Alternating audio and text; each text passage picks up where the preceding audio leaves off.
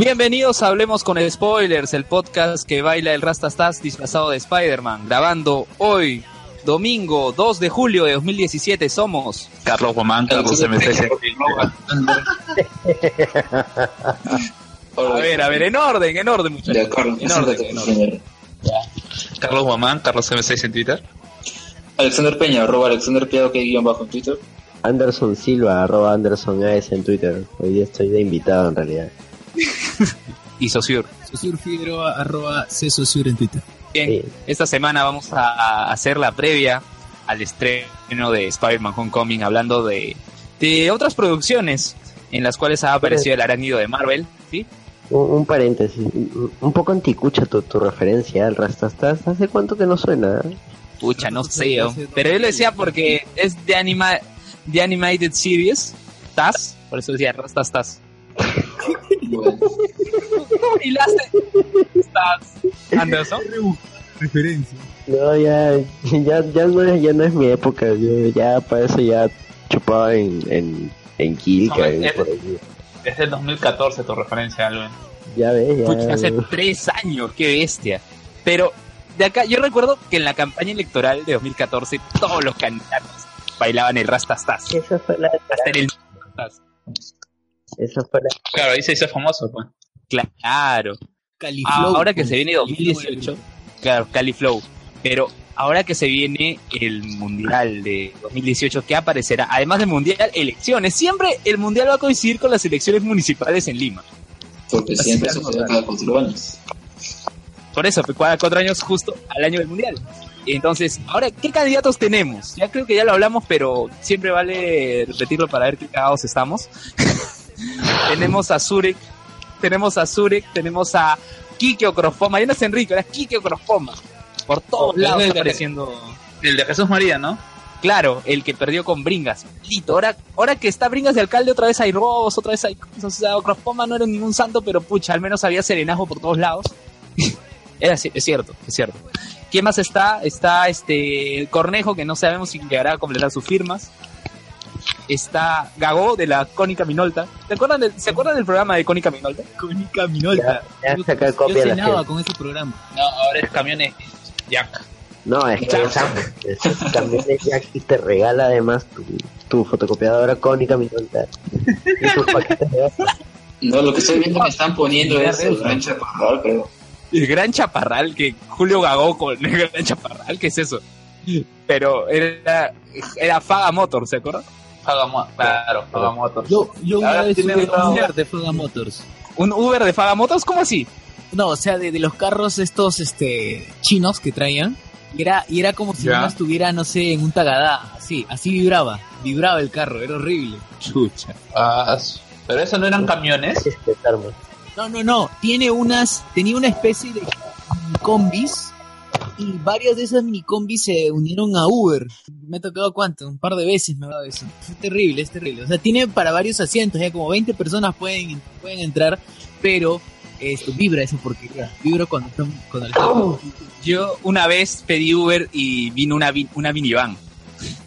Oh, Una minivan. Y, y me cobró y me cobró igual como cualquier taxi. Me cobró este es que- hasta donde era. Claro, claro. Lo que pasa es que Uber tiene el sistema de minivan también, que te, que te cobra más caro. Pero, pero parece que todos los carros, incluidos las minivans, también están en, están en el Uber X. Entonces, por suerte, a veces uno tiene la opción. Pero me ha tocado también en que he estado, por ejemplo, con seis puntas y por suerte me tocó una minivan. Y te toca No un tico. subir a más de cuatro. Dale. Eh, a mí me ha pasado. A mí me ha pasado que una vez había un taxista. No, eh, era un Uber, ¿ya? Y estaba con el todo lo de. eh, ¿Cómo es? 3555, algo así, ta- taxi satelital. Satelital, sí. Yo le, decía, pero ma- le decía, pero maestro, usted es de satelital, o sea, yo he pedido Uber. No, este, cuando no se puede con el enemigo, únetele. Pues. Claro, no, tienen todas. Todas las aplicaciones.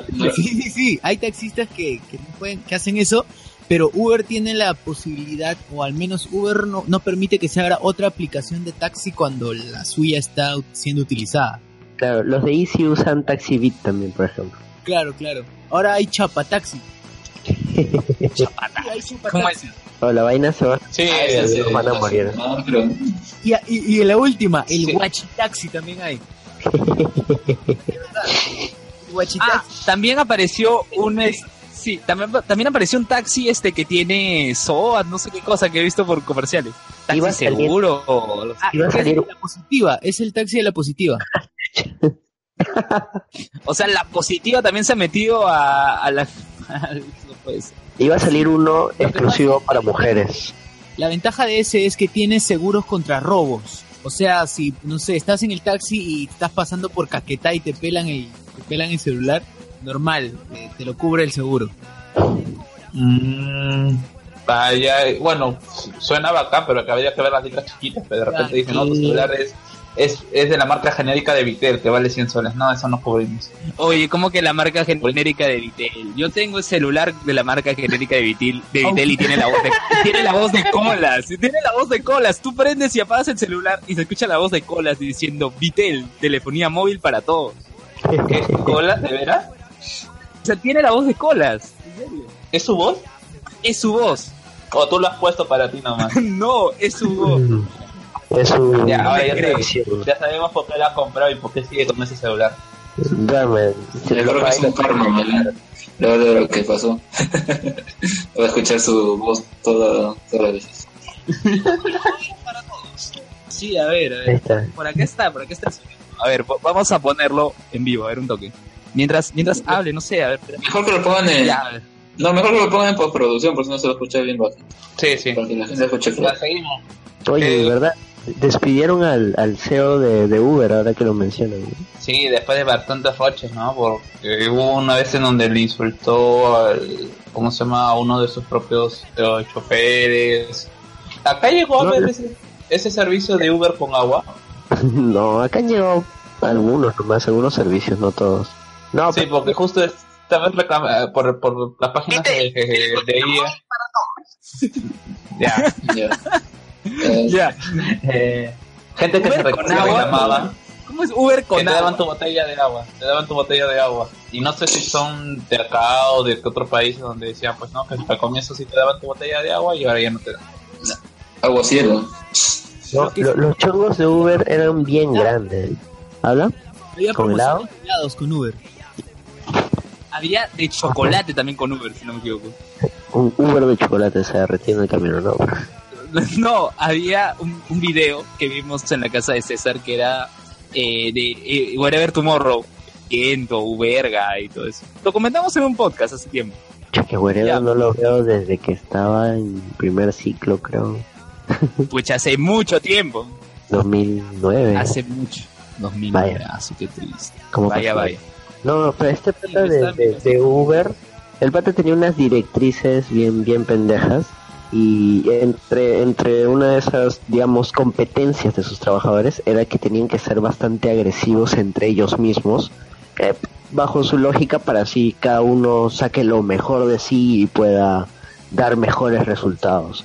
Y había un tema bastante misógino con, con ese tema, o sea, hacer un, una suerte de acoso, pero para para tú imponer como que respeto, ¿no? O sea, yo, yo soy acá el que manda. Y había un ambiente laboral Anderson. bien pendejo. Habla. A ver, Anderson, tenemos a nuestro amigo Rubén García en Colombia. Rubén, ¿nos ¿Cómo escuchas? Sí, lo estoy escuchando. ¿Cómo están?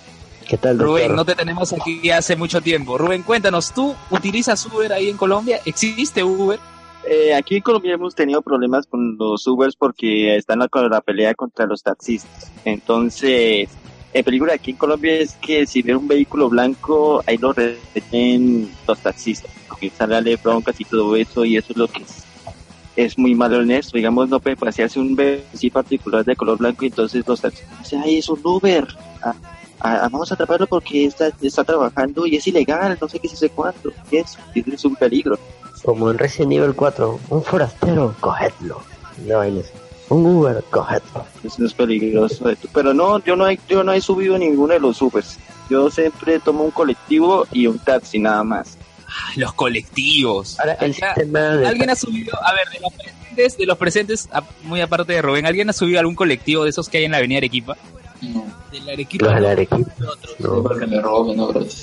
No, colonial, ¿Ha verde. subido? ¿A dónde ha subido? Yo normalmente tomaba colectivo cuando trabajaba en la PUC, tomaba colectivo desde Universitaria con Izaguirre hasta la hasta la PUC. La De PUC. regreso también. Ah, Y era un este cinco soles, cobraban cinco soles. Es la tarifa. Si tenías mala suerte y no subía nadie, 10 lucas. Pero normalmente 5 soles. Es un riesgo de todas maneras. Pucha, hay que ser bien salado Pero- porque no suba nadie. eh. Pero esos taxis se quedan estacionados, esos colectivos, ¿o no? Esperando gente. Se quedan estacionados esperando gente. Claro, eso claro. digo. Antes se quedaban frente a la PUC, por ejemplo.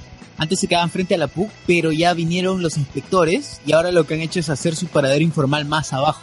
Y ahí es peligroso, cerca, no sé si, bueno, al frente de Plaza San Miguel está el, el, para- el último ¿Dónde paradero. está el maestro?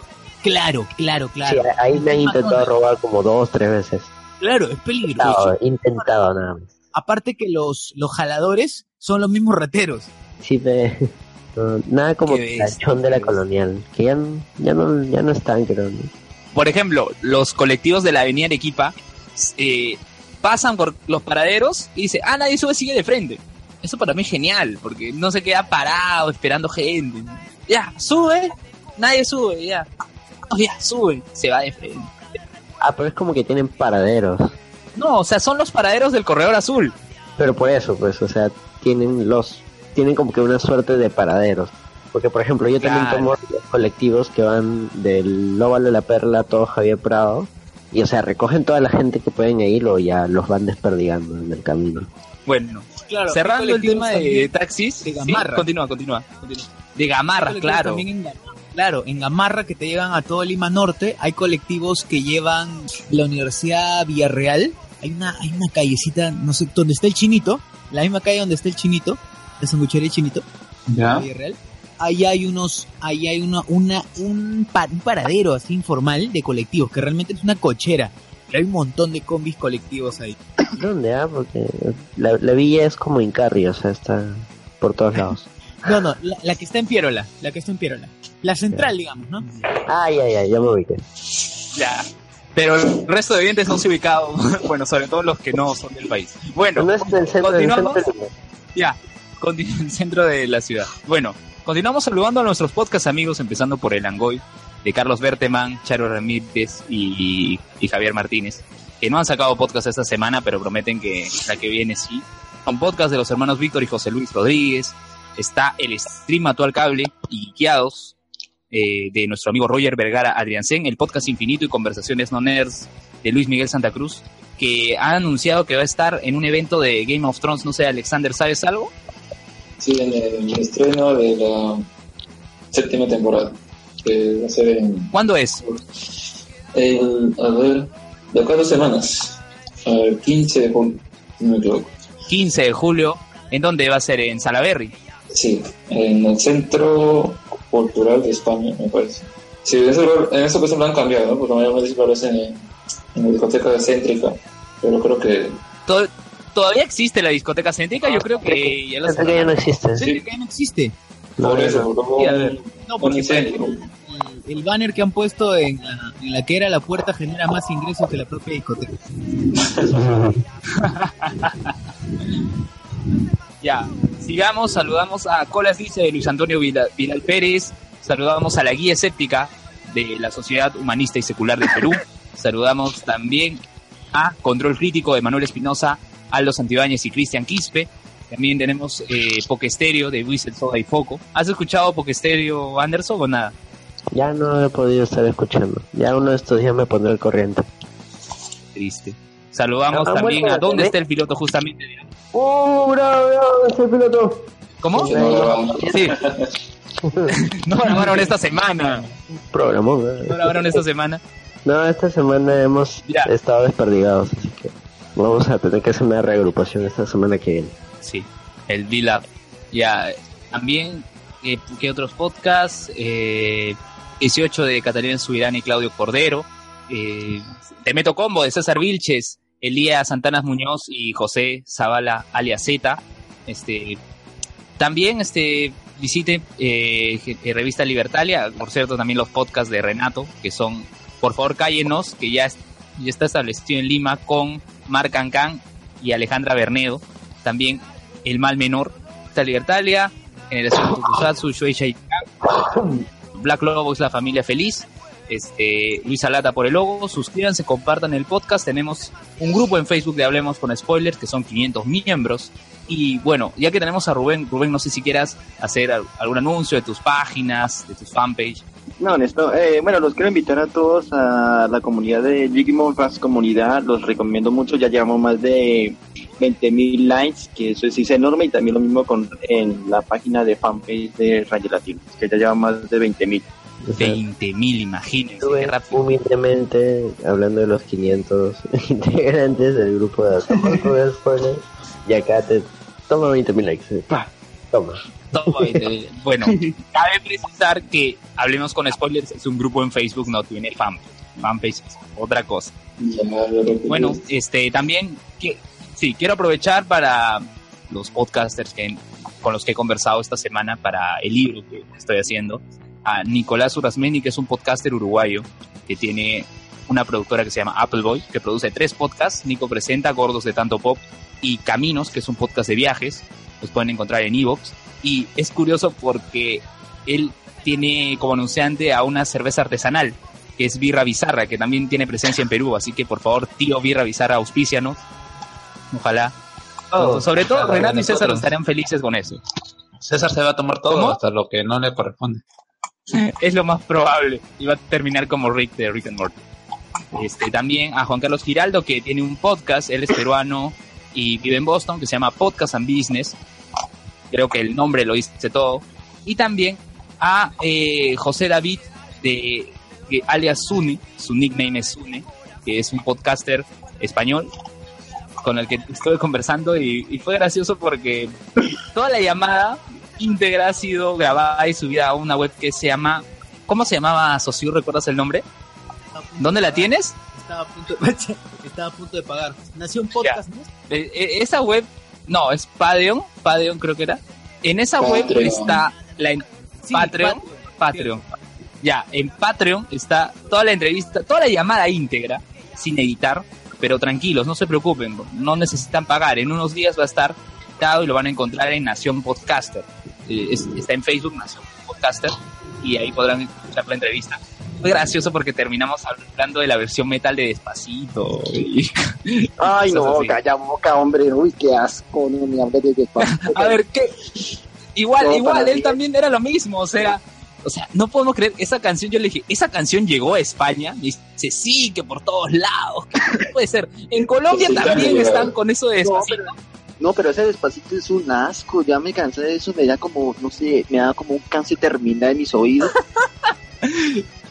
Algo similar dijimos en la entrevista, sí, o sea, es por todos lados. Sacaron versión con Justin Bieber, ahora esta versión en Uy, qué metal de asco, despacito. marica, no, eso es un asco, pero horrible, hombre. Escuchaba la versión en quechua. Hay versión en quechua, no te pases. Por supuesto que ¿Cómo es eso? No, Le va a pasar el enlace ahorita. Yolo, yolo. No puede ser, ya, mucho despacito. Es No, que es la falta de, es la muestra de la falta de creatividad en general en el Latin Pop, pues, o sea, si todos se quieren sacar su provecho, incluso los que no son, no hacen el género, Everything is a remix. pues Hay una versión de, hay una versión de Monique Pardo también. No, no, res- pero resulta que Compro. que de hacer el puro Nico Nico despacito. No me jodas, hombre, en serio. Nico, Nico, No. Nico. No, Nico, uy, Nico, no, no, calla, no. calla. no puede ser. La versión, la versión en quechua se llama Alimanta Slowly. Slowly es inglés. No, sí, sí, sí, pero le han puesto así, le han puesto Alimanta Slowly. Lo que pasa es que hay Hay palabras así para que tendencia que si no se pueden traducir, se, se toman directo de cómo es. Ya, pero en no, español. bueno, slowly. Slowly, bro. No. Es- Slowly, ya, lo que sea. Esto, esto me hace extrañar el Gangnam Style, no, puede ser. Oye, eh, en- había un, un pata en Facebook, no me acuerdo ahorita su, su cuenta, pero, o sea, hizo despacito, pero en varios géneros, y la verdad es que la canción es tan básica y tan sencilla, que de verdad la puedes amoldar a lo que sea y no suena mal. El único tema es la letra, pero, o sea, el ritmo es tan básico, tan simple, tan sencillo, que de verdad lo puedes convertir a lo que tú chucha quieras. Ahorita hacemos así un, Sí, un oye, despacito en Si el por ejemplo Sal- de- Sal. Hasta, hasta Ya, sí, por cierto, hasta- hemos hablado, hemos hablado de despacito y tenemos comentarios en, en el, en el chat de YouTube, porque está- si bien nuestros oyentes de Evox no lo saben, también tenemos presencia en YouTube. Y Sergio No, Sáez nos dice, Oli, pero la una cosa- versión de Monique, la versión de Monique es la mejor. ¿Qué más? Talía92 dice saludos a Sergio porque no lo invitaron. Y Carlos dice, estamos preparando el programa especial para él donde vamos a hablar solo de aliens. Y es verdad. Así que. Sergio, por favor, no ocultes a los aliens, por favor. Y es verdad, yo, yo lo propuse. ¿Cómo así? No, yo lo propuse en el Facebook, pues no, no, están- no se acuerdan. Rubén tenía que terminar una idea. Lo hemos cortado. Rubén, por favor. ¿Qué, qué, qué, qué tengo que decir? ¿Sobre los aliens o el despacito? No, él estaba De lo que quieras, de lo que quieras, dilo. Él estaba renegando despacito. No, pero lo único, no es que ya me esté cansando con eso de despacito. Ahora también han salido parodias de youtubers sobre despacito. Esto va a durar al menos un par de meses más. Sí, no, ya en julio muere. Ya, ya está alcanzando su tope y ya más bien prepárense porque de ahí va a venir de repente otra canción. No, ya estamos en julio, ya estamos en julio, ya se acabó junio, y ya estamos en julio y ya está terminando ya mitad de año. En este mes muere despacito. La pobre hija de Fonsi ya le ha dicho que se calle con la canción. ¿Qué, qué pasa? De Foz. Según cuenta Fonsi, esta canción ya se viene gestando hace como cinco años. O sea, parece que ha escrito un estrofa. Bien despacito. Ahora resulta, resulta- ahora resulta que después que hay regalías sobre despacito. No, al contrario, Ay, todos los- todas las versiones que han salido le dan más a vistas a su video. Mi- iba a salir o- otra canción y van a extrañar despacito. Lo firmo. ¿eh? Mira, por, esa, por, esa, por esas cosas extrañamos el Rastastas. Ya ves, pero por, por eso Luen ha puesto este Rastastas. No, sí, se sí, acordaba. Ese se puso popular cuando eh, con el bailecito de Rasta estás en el mundial cuando ya Colombia se clasificó para la Copa Brasil 2014. Uy, chapaste Claro, claro, no, acá Rubén, Colom del hincha acérrimo de la selección Colombia. Claro. En realidad Rastas, era una, Eso. una referencia mucho más rebuscada, ¿no? Bueno, ahora sí, pasamos a noticias. queda algo una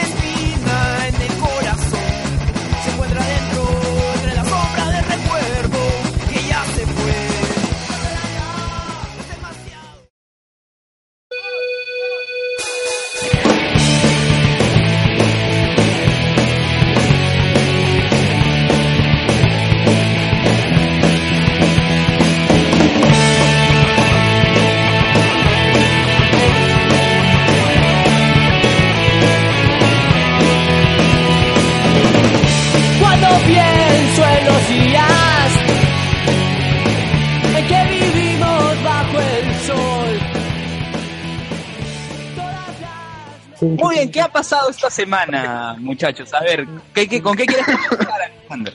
Bueno, a ver, comenzamos con la Copa Confederaciones, porque eso interesante, al menos eso, los semifinales y la final, ¿no? Que se dio este domingo, ganando Alemania con su equipo B, ¿no?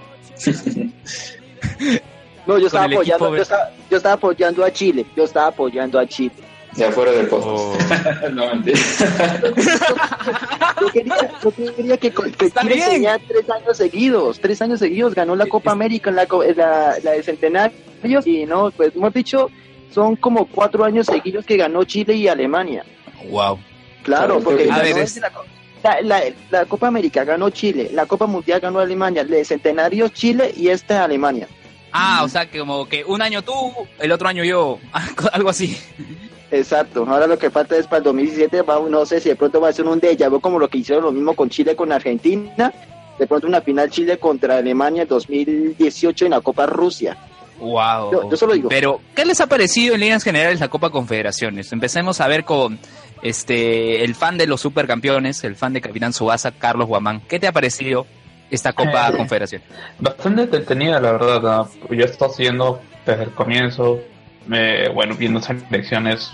O sea, se nota la diferencia entre, estilos de juego, entre capacidades también. Pues hemos tenido por primera vez a dos selecciones de Oceanía.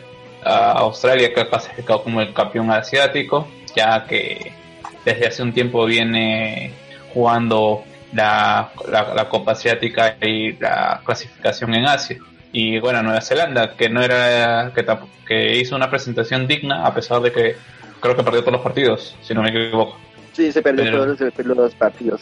Sí, pero no fue- Yo recuerdo, no sé, No ganó ni un solo punto. no ganó ni un solo sí, punto. no, no en solo punto, pero yo recuerdo, o en Brasil no recuerdo exactamente que Ale- que Nueva Zelanda empató sus tres partidos, o sea, se fue del mundial con tres puntos. O sea, no perdió, no puede, decir que no ganó y no perdió. No, No fue no, fue Australia. Nueva, Nueva Zelanda, fue Nueva Zelanda. Nueva Australia sí ganaba, Australia sí ganaba, Ah, cierto, cierto, cierto. Australia sí ganaba, claro. Este, Claro, pero... o sea, a ver, eh, Ha sido, ha Ocupó, un- ocupó, ocupó en el grupo de tercer lugar, pero solo ganó tres puntos nada más. sí, qué triste. eh, en general el- eh, ha sido una bastante pareja porque hasta equipos como, como Nueva Zelanda han dado batalla y bueno, no, no era, no era Tahití, pues, ¿no? Tahití, oye, Eh, Tahití era 8 goleado. a 0, o sea, ha sido una mejor en general. Bueno, también ha tenido sus polémicas por lo del video. El bar. VAR, el video assistant referee, eh, en donde también en esta final también ha habido una polémica, pues, ¿no? Porque es, bueno, en general en todo, en todos los, los partidos en donde ha habido conflictos, en donde los jugadores se han golpeado, nunca ha habido una expulsión con el video. Todos han sido simplemente amarillas, cuando, por ejemplo, la, la de este partido sí, por lo menos me- era eh, merecedora de una tarjeta roja. El codazo, el codazo de... Sí, y en general creo que ha sido Alemania ha sido justo campeón en el sentido de que ha sido una selección que ha ido creciendo a lo largo de la de la competencia, en un poco tiempo haciendo cambios, incluso sentando a gente decirse que es, que sería titular, como es el caso de Henry Camp, que habitualmente es, es suplente en la selección cuando están los tops y ahora que está que, que no han estado también ha estado de suplente Claro, claro. Ter Stegen también, Neuer no lo dejaba ni un minuto. Ter Stegen ha sido el titular indiscutible en esta Copa Confederaciones. Y otro jugador, este Jonás Héctor, que ya jugó el Mundial, también, también ha estado presente. Y el capitán Claro, obviamente o sea, fue Julián Draxler. Ha, ha sido una mixtura, es lo que quería decir Carlos. Son, ¿Qué te ha parecido la Copa Confederaciones? Ah, yo este, en la Copa Confederaciones, pues es muy bonita, es muy brillante, se nota que es un metal bastante este bien hecho, una aleación interesante. no, yo no veo fútbol. No ves fútbol, qué triste. Pero al menos viste que Ronaldo tenía la copa en la mano. Fue el quien llevó la copa en esta final. Y Maradona también se hizo presente. Ah, chicho, Ah, sí, no, no, estuvo- estuve en pelea por la calle. Sí, estuvo, ma- estaba Ronaldo y Maradona eh, cuando ya terminó, cuando ya Alemania ganó la Copa, parece, oh, Sí, no el- cuando estaban en la premiación, este Rubén, cuando estaban en la premiación, estaban ellos dos. Y hablaban con Arturo Vidal, con Alexis, obviamente porque... Y creo que con, con Ter Qué Stegen también hablaron, porque Ter Stegen también habla español por lo del Barça. Que era el, el equipo B de, de Alemania, ¿no? Sí. Y el equipo C había ganado este, la Eurocopa Sub-21 el viernes. Pucha, mira, no me hubiera entristecido, o sea, no, no me hubiera afectado que Chile hubiera ganado, de hecho hubiera sido genial que un equipo latinoamericano ganara, pero pucha, sí, Alemania sí me parece que es otro lote. O sea, la, la cosa está verde. Es que Alemania, Alemania ha sido un equipo que ha ido paso a paso mejorando. Step by step. Este, este, mejor, mejor referencia, mejor referencia que, que despacito. Bueno, a ver, Sosur, ¿qué te ha parecido la Copa Confederaciones? Estamos iguales. Yo lo único que sé de la Copa Confederaciones es eh, por los amigos chilenos que tengo que han estado llorando por, por la pérdida. Qué triste. qué triste. Y un gran, un gran abrazo, hermanos. chilenos. No, nosotros no, No, en serio, ha sido, ha no sido tenemos terrible. ninguna rica elecciones hoy, Piñera ha ganado. Entonces, Fuerza Chile, ¿Cómo? fuerza Chile.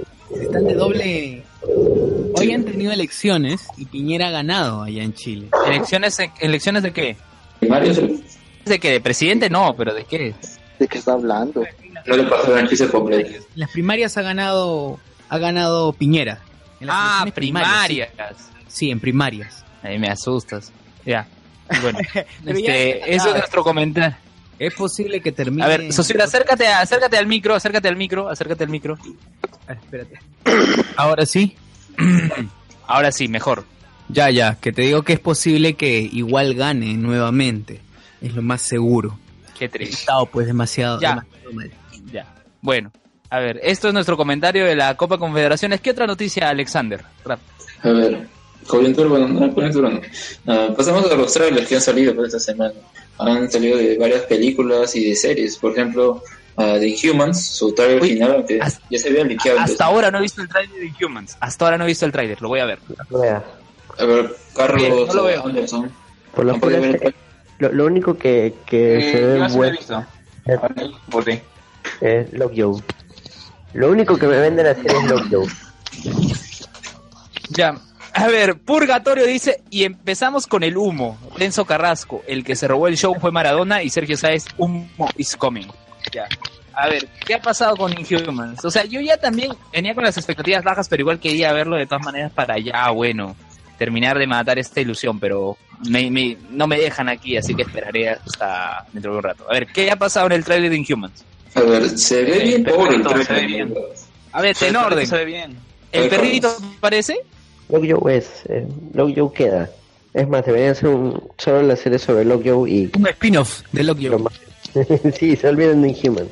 Listo. Es de lo más chévere. Eso y el y, y el momento de la pelea contra ah, cuando Black Bolt intenta escapar de los de los agentes y lo golpean y hace un pequeño gemido y eso hace que se destruyan varios carritos.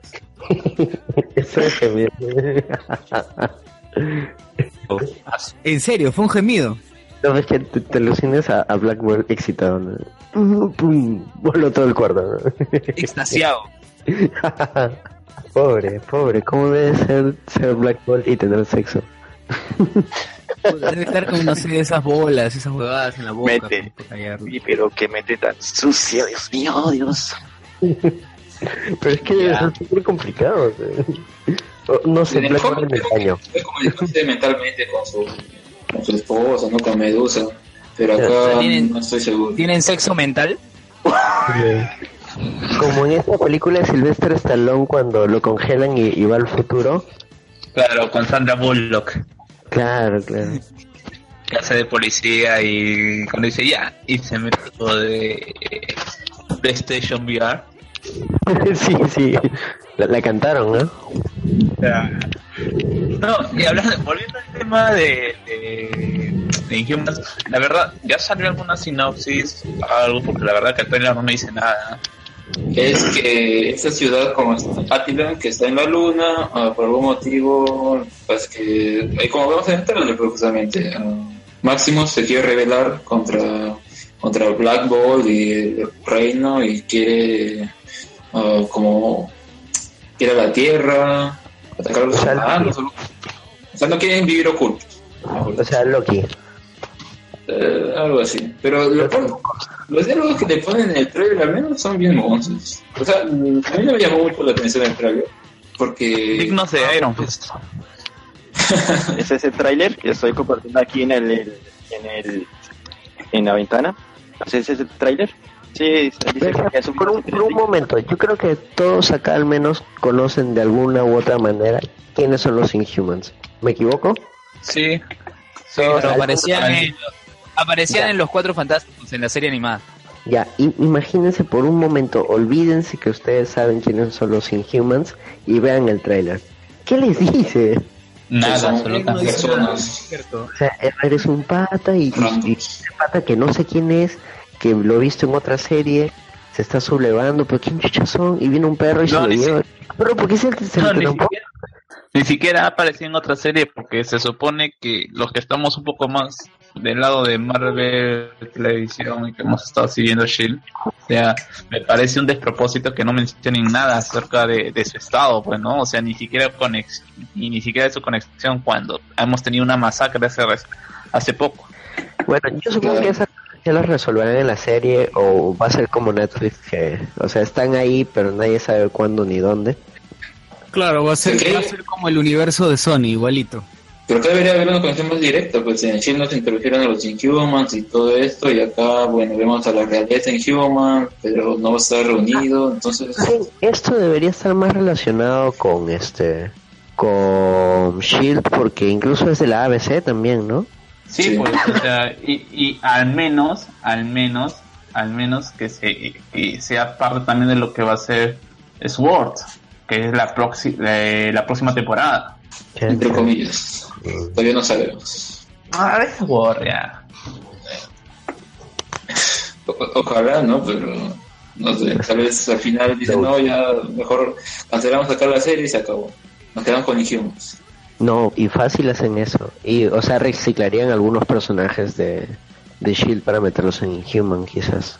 Pero ya, ya, no está, ya está confirmada la quinta temporada. Claro, pero de ahí no sabemos si va a seguir, pues puede ser la última temporada. Ah, ya, claro. O sea, yo pienso que de repente Sword Pass o lo, lo que pasa en Shield en la quinta temporada debe estar ligado con Inhumans, porque si no va a seguir siendo un, de- un despropósito. Sí. Y mira, otro, otro detalle que no me gusta del Ya, ¿qué trailer más? es ah, el poder de Lockjaw. O sea, él tiene el poder de transportarse, pero en los cómics es como una luz, es un destello y psh, los transporta. En cambio acá parece como si fuera arena, ¿no? Está en la luna y psh, llegan a la Tierra. Pero bueno, yo creo que más fácil iba a ser un, un destello, ¿eh? porque en un destello no gastaban tanto en CGI. No sé por qué se lo hicieron más difícil. No, que- pero creo que será más espectacular. Como te digo, o sea, tienen que traer gente que de un modo u otro o sea, no conoce mucho de los Inhumans. O sea, el punche que le están metiendo a los Inhumans es relativamente nuevo. Nosotros de alguna u otra manera conocemos a, los personajes, pero yo creo que esta serie va a tener varios problemas. ¿ah? Si no lo hacen interesante así fuera del tema de que tienen superpoderes, la va a ser un Iron Fist. Sí.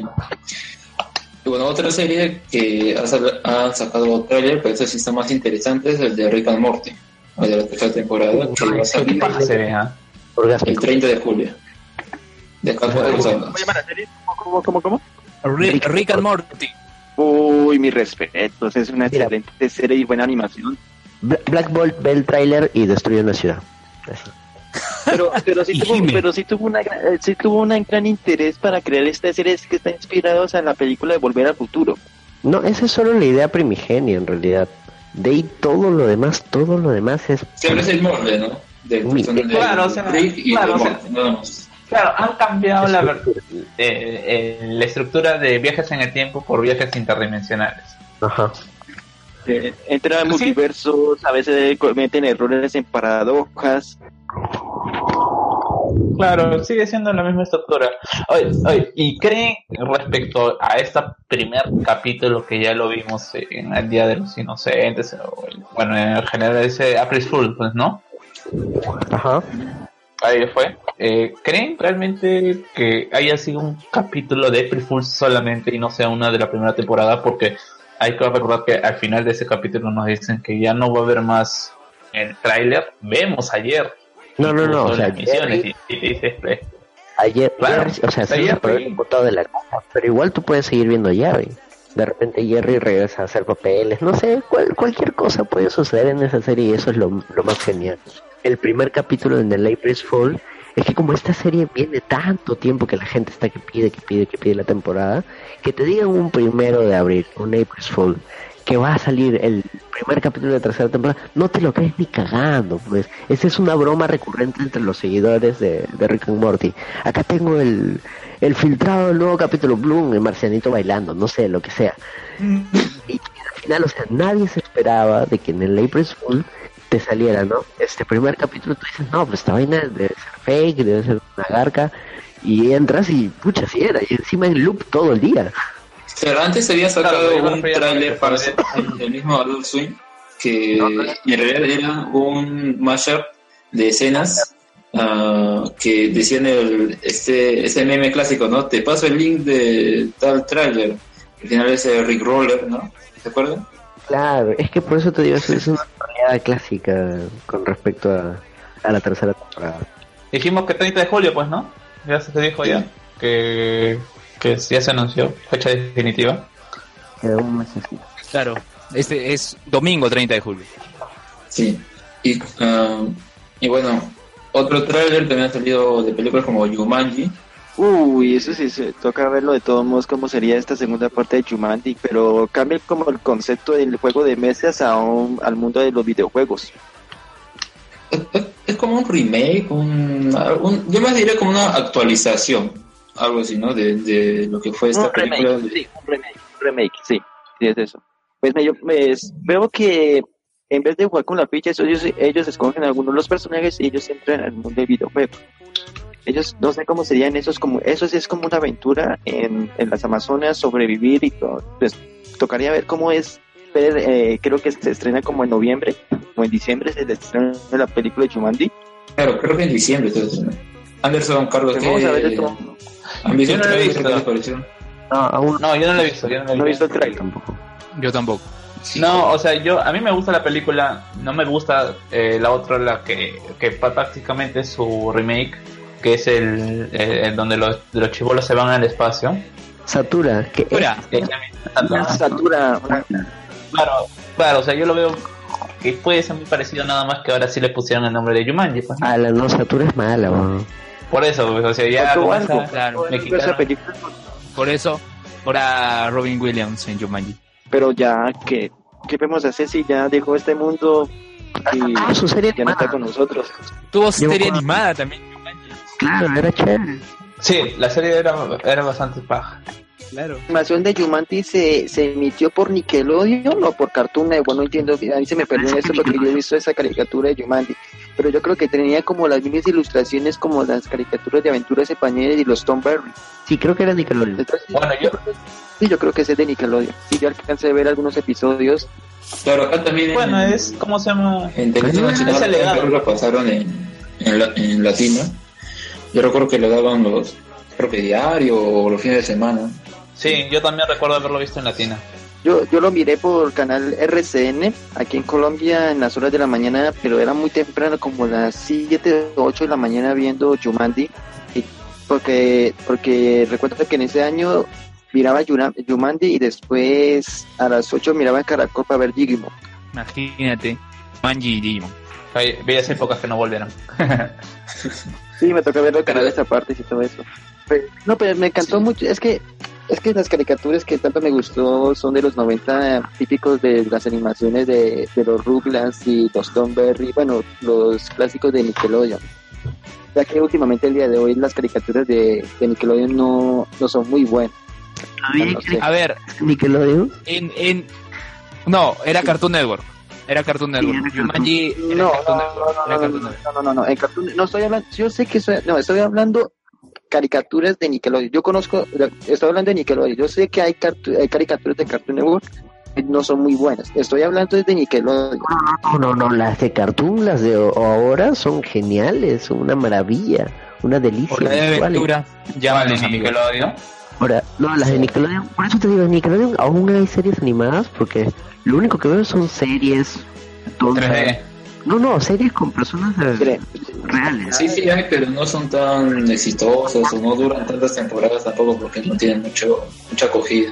Yo me siento viejo cuando No, que- Nickelodeon veo que está dando victorios y yo, o sea, esa mierda ya no, no es tan antigua, creo yo. no, es que ya, No, sí es vieja. ¿eh? Ya tiene. Eso no da de at Night. es que Victorious, Victorious y Sammy Cat, que fue con el mismo creador de Dreddy Jones y todo eso, esas dos series fueron canceladas porque tuvo baja audiencia. es que es una mierda. Claro, y es de hace cuatro años. Cuatro años ha pasado de Victorious. Y ya es que bueno, es como cuando, como cuando nosotros veíamos Drake y George en la mañana y en las noches veíamos Kenan y Kel en Nick at Night. Es lo mismo ahora. Básicamente todas esas, todas esas series que nosotros eh, veíamos de, de día o lo- y no, no lo veíamos han pasado a la noche y han dejado. El manual de Ned. Hasta ahora no hemos hecho podcast de eso. Oye, esa, esa Uy, serie es eso- recontra esa serie me encantó mucho y lo que me gusta del protagonista, el- lo que me gusta del protagonista es que él rompe la cuarta pared. Sí, y, y medianamente evoluciona el personaje. Claro. Esa El serie, la serie de, la- el manual de supervivencia de Nerd es una serie, para mí, me gusta, una de las mejores series que he visto en Nickelodeon después de Dredd y George.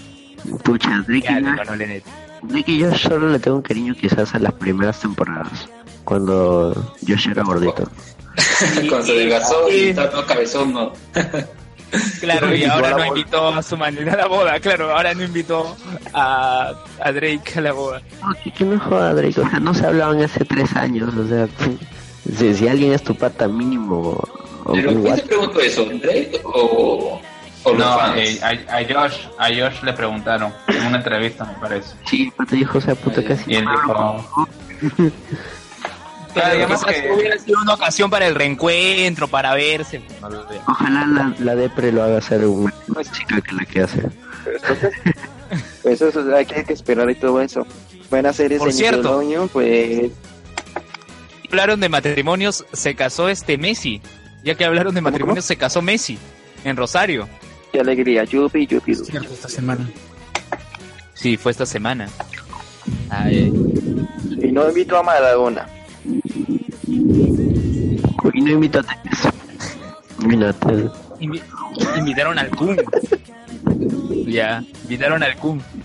Este Kun, ya. Jiménez dice, una muy buena caricatura actual de Nickelodeon es The Loud House. Ah, sí lo he visto por ahí. Eh, Sergio, creo que va a renombrar una nueva temporada. Sergio Sáez dice, hubo un proyecto de hacer la versión del manual de Net en la universidad, pero le echaron tierrita. Sí, ya he escuchado eso, que es que sería con esta como la tercera o cuarta temporada y el y tuvieron que cancelar ese proyecto, que los actores no quisieron participar. Es como los Rugrats crecidos, o sea, ya pierden el encanto. No, era No, porque en, ¿no? en Estados Unidos, en Estados Unidos, en Estados Unidos el Rugrats eh, crecido solo se transmitió 14 episodios. Hasta ahí nada más tuvieron que cancelar eso menos en Estados Unidos. Sin embargo, que el resto de los países siguió emitiendo. Yo creo que alcanzó como unas cuatro temporadas, no sé. Es que en, en- en el resto de países les gusta el drama, la novela. Y esa vaina ya era un drama. Trataron de hacerlo un drama adolescente, una comedia drama adolescente. Tipo, no sé. Como Spider-Man. Ya quieres hablar de Spider-Man, tranquilo. Hay que esperar. hay que esperar. No, la única serie que me, sí me gustó de caricaturas, caricaturas de Nickelodeon es El Invasor Sim. Uf, genial. Bastante. Buena animación, pero, pero sé que es un- yo sé que es una serie que se ve como algo oscuro, como un humor negro, pero pero me pareció excelente esa esa serie- esa caricatura y, y tiene una excelente animación. Visualmente era bien grotesca. Sí. Tenía cosas bien. ¡No soy humano! ah, digo, soy- no, no, no, soy humano. De hecho, lo cancelaron por eso, porque era muy grotesco. Igual que con Hay, hay monstruos, porque tenía cosas bastante creepy. Hay monstruos. Claro, es que, es que eh, es verdad, eh, creo que Nickelodeon es ese canal que muchas veces, en, en esa época, mientras nosotros lo disfrutamos, tenía sus contenidos así bastante Igual pasó con bastante ligados a lo que era producido para MTV y que de repente era muy bobo para MTV y no y lo pasaban a Nickelodeon y que vamos a hablar algo también de eso de que pasó con Spider-Man. estaban como que en el límite ahí de, de- de lo permitido y precisamente por eso varios proyectos, varias de estas series se, se llegan a cancelar porque ya como Uno de los casos como el del Rey Stimpy. Remy Stimpy. Claro. Ellos sí pasaron MTV, por ejemplo. Pero uno de los episodios que se emitió en el horario infantil fue que eh, eh, hicieron quejas a los padres a los estudios Nickelodeon y el creador tuvo que despedirse. Y ese mismo episodio se transmitió para la cadena NTV para eh, Ren y Stimpy para adultos. Sí, qué época para ser niño, caramba. Ya. Otra noticia. Otra noticia ya Spider-Man. A ver, ese tráiler estoy seguro que se lo habrá visto, ¿no? El de la nueva de- película de Jackie Chan. Uy, no, este... Uy, Chanti- se ve como se ve como algo muy serio y todo eso cuando vi el tráiler. es la Se ve muy tío. bueno, se ve muy bueno. Sí, o sea, bueno, qué bueno que Jackie Chan vuelva a tener películas de drama. Qué bueno, la verdad es que, que- eh, quizás ya lo vamos a lo, lo vamos a poder recordar como un actor multifacético en esta última etapa eh, de su carrera y no tan solo como el chinito que hace artes marciales y da risa. Es el, ma- el mentor de Jaden Smith. El mentor de Claro, Jaden que Smith. El- Claro, el hecho como un personaje todo serio fue la, el remake de Karate Kid. Claro, claro, justamente en ese, eh, a lo que se refería Rubén y se refería Rubén, en esa película hacen, hacen un muy buen papel dramático, o sea, y, y cuando tranquilamente podríamos ver optado por lo fácil y por la parte graciosa, que quizás si lo comparas con respecto a lo que hizo eh, señor Miyagi, no me acuerdo ahorita su, su nombre real, Pat Morita. Pat Morita, ¿exacto? El Pat Morita es mucho más gracioso, Hi. ya. Y bueno, está interesante Oye, también la película porque acá Jackie Chan hace de personaje moralmente ambiguo, ¿no? Tipo no, películas como Taken, ¿no? Me hace recordar un poco de ese personaje. Pues eh, vi- Pero- vimos los pedazos del trailer y creo que creo que él tiene que eh, tiene que rescatar a su hija y la policía lo detienen a él que de pronto fue el responsable de un atentado o algo así con el, los tres y lo- la policía lo sigue persiguiendo y Chucky está buscando los secuestradores. Mm. Ojalá lo estrenen por acá, pues, ¿no? Porque No, de hecho es Jackie Chan y es una película de acción, o sea, esa vaina va a reventar taquilla acá. O sea, sería un error no traerlo. No, pues si lo trae me parece bien aquí llegarlo aquí en Latinoamérica, me- por mi parte sí, yo creo que sí. Eso es, Sí, o sea, Estamos hablando de un de un, de un de un de un actor asiático que que no hace películas de cine sino también en el Hollywood, digamos en Hollywood, Hollywood grande y todo eso. Esa cinta de ya va a llegar a Latinoamérica. Y bueno, creo que bueno, eso sería todo con los trailers. ¿Alguno tiene alguna otra noticia que quiera comentar? Ah, ¿Que yo? ah, episodio de Dragon Ball Super esta semana. Ah, muy bien. A ver, el torneo de la fuerza. Este, Carlos. Pucha, que comenzó el torneo, pues, ¿no? El volvimos a la época, para los que renegaban de Super, volvimos a la época de Z.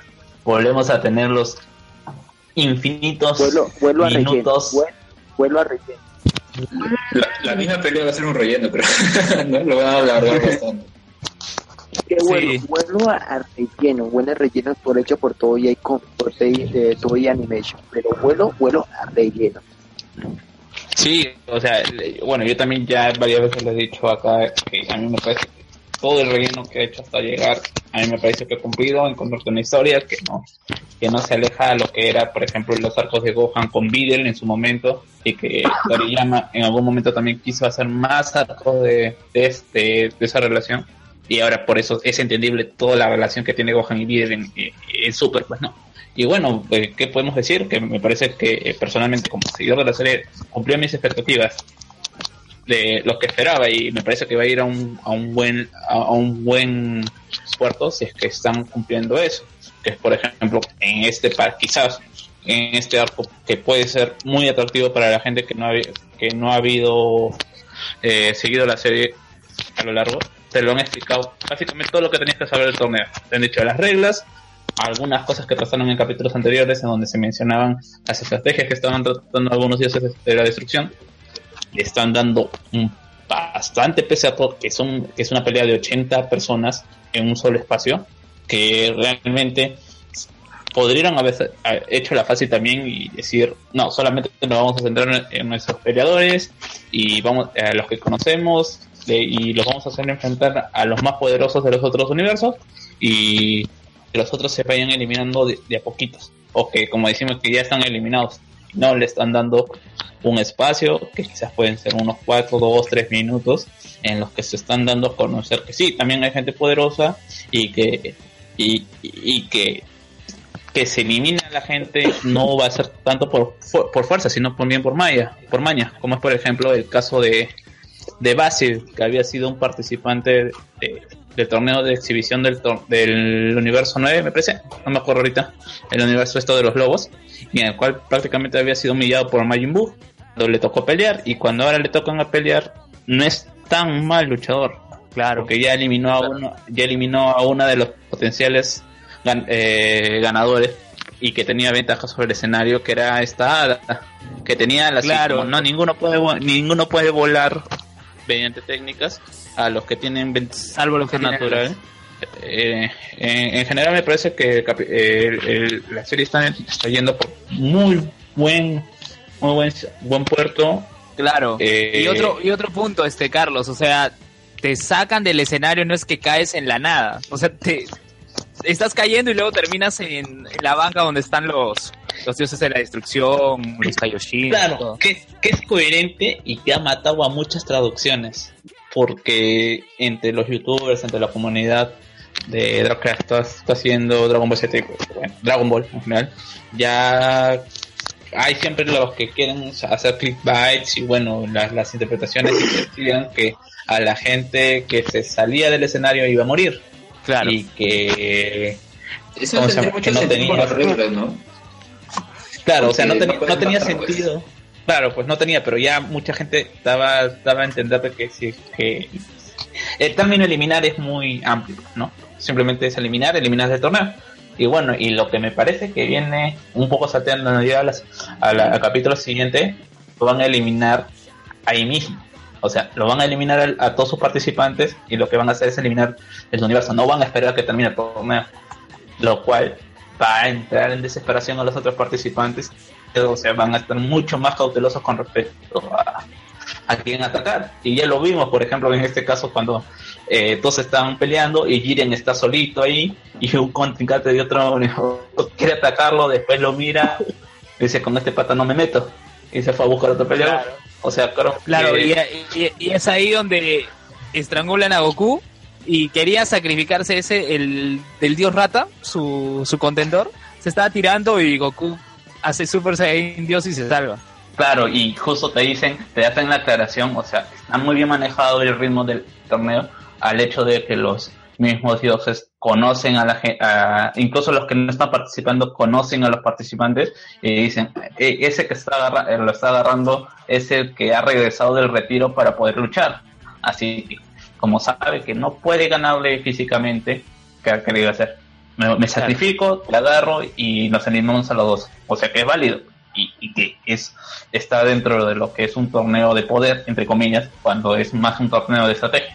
Sí, pues es verdad. La verdad porque que también el de el del universo de los robots estaba haciendo, empujó a las chicas idols y si no era por uno de los lobos y por no sé quién más, este, Hit. ay, por Hit, Eh, hit. seguía empujando gente ese robot.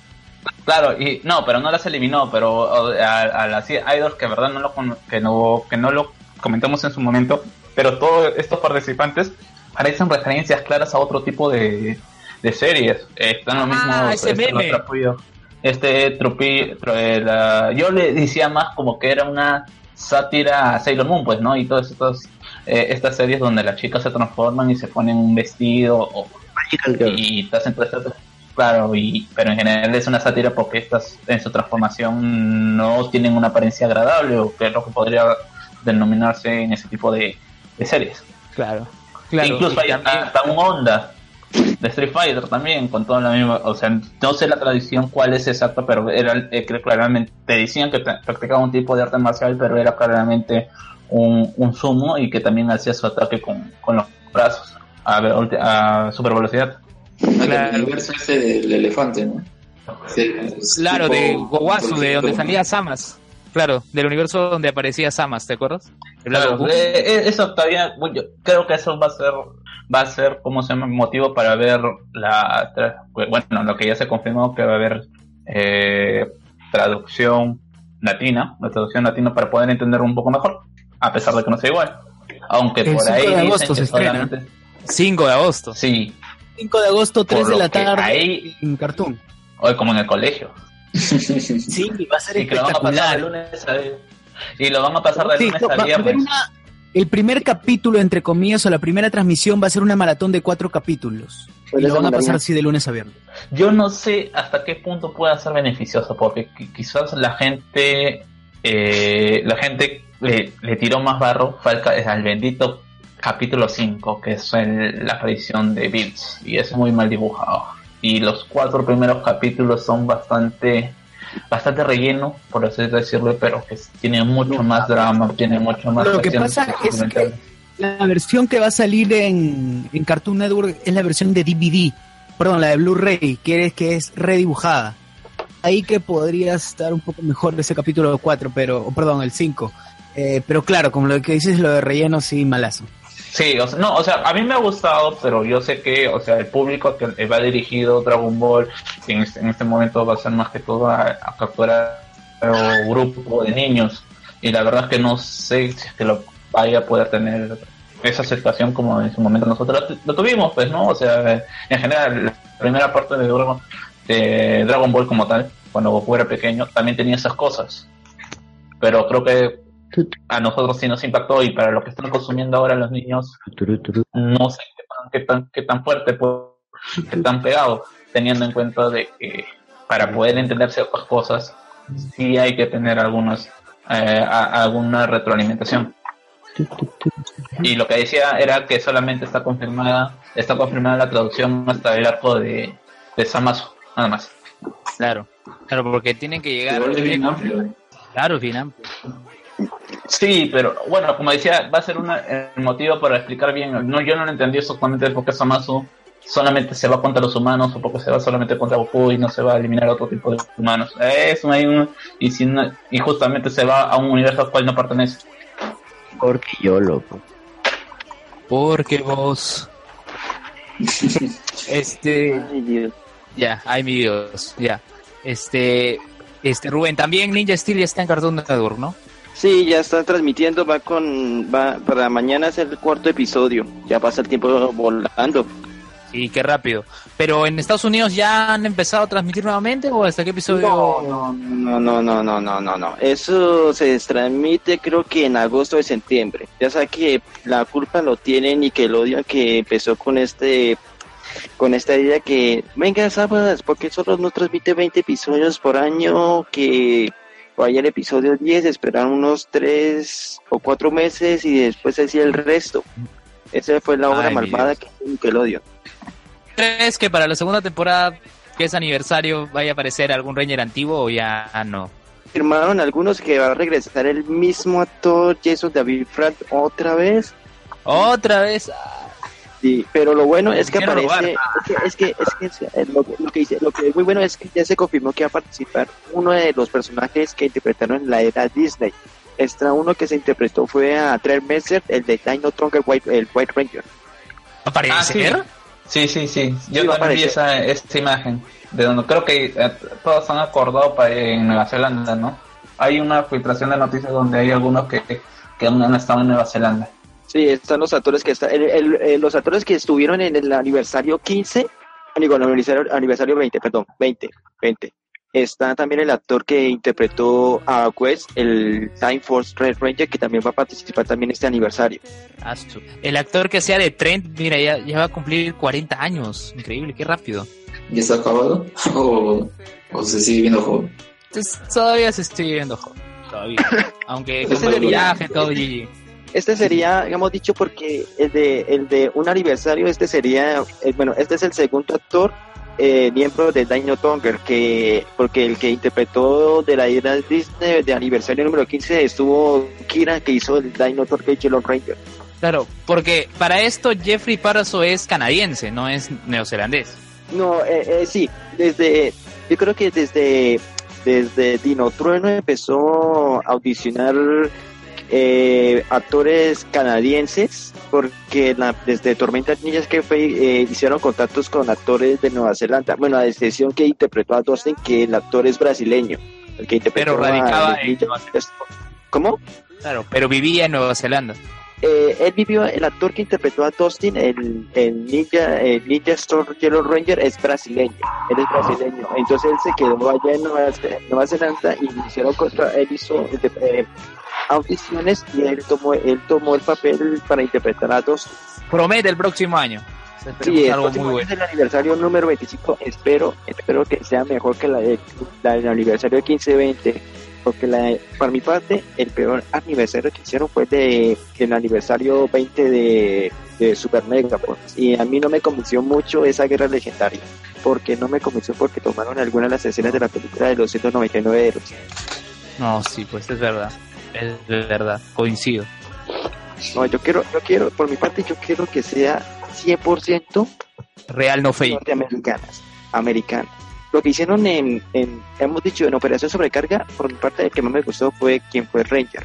Y no tom- eh, tomó, tomó algunas escenas de, de los mechas, nada más de, de Bokanger. Es verdad. Es verdad, los Rangers antiguos usando los Megazords de el mega- los Megazords de los Rangers actuales.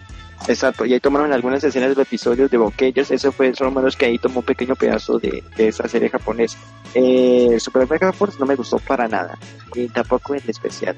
Sin embargo, que Robot por siempre es mi favorita. Ah, claro, el de Forever Red. ¿Quién no le ha gustado? ¿Forever Red? ¿Rojo por siempre o no? ¿está vivo o no? Se, Murió. Se ha muteado. Se ha muteado. A ver, Anderson, ¿tú recuerdas Forever Red o no? Pucha. No, no, tampoco lo recuerdo. Yo le perdí el mamá. ya.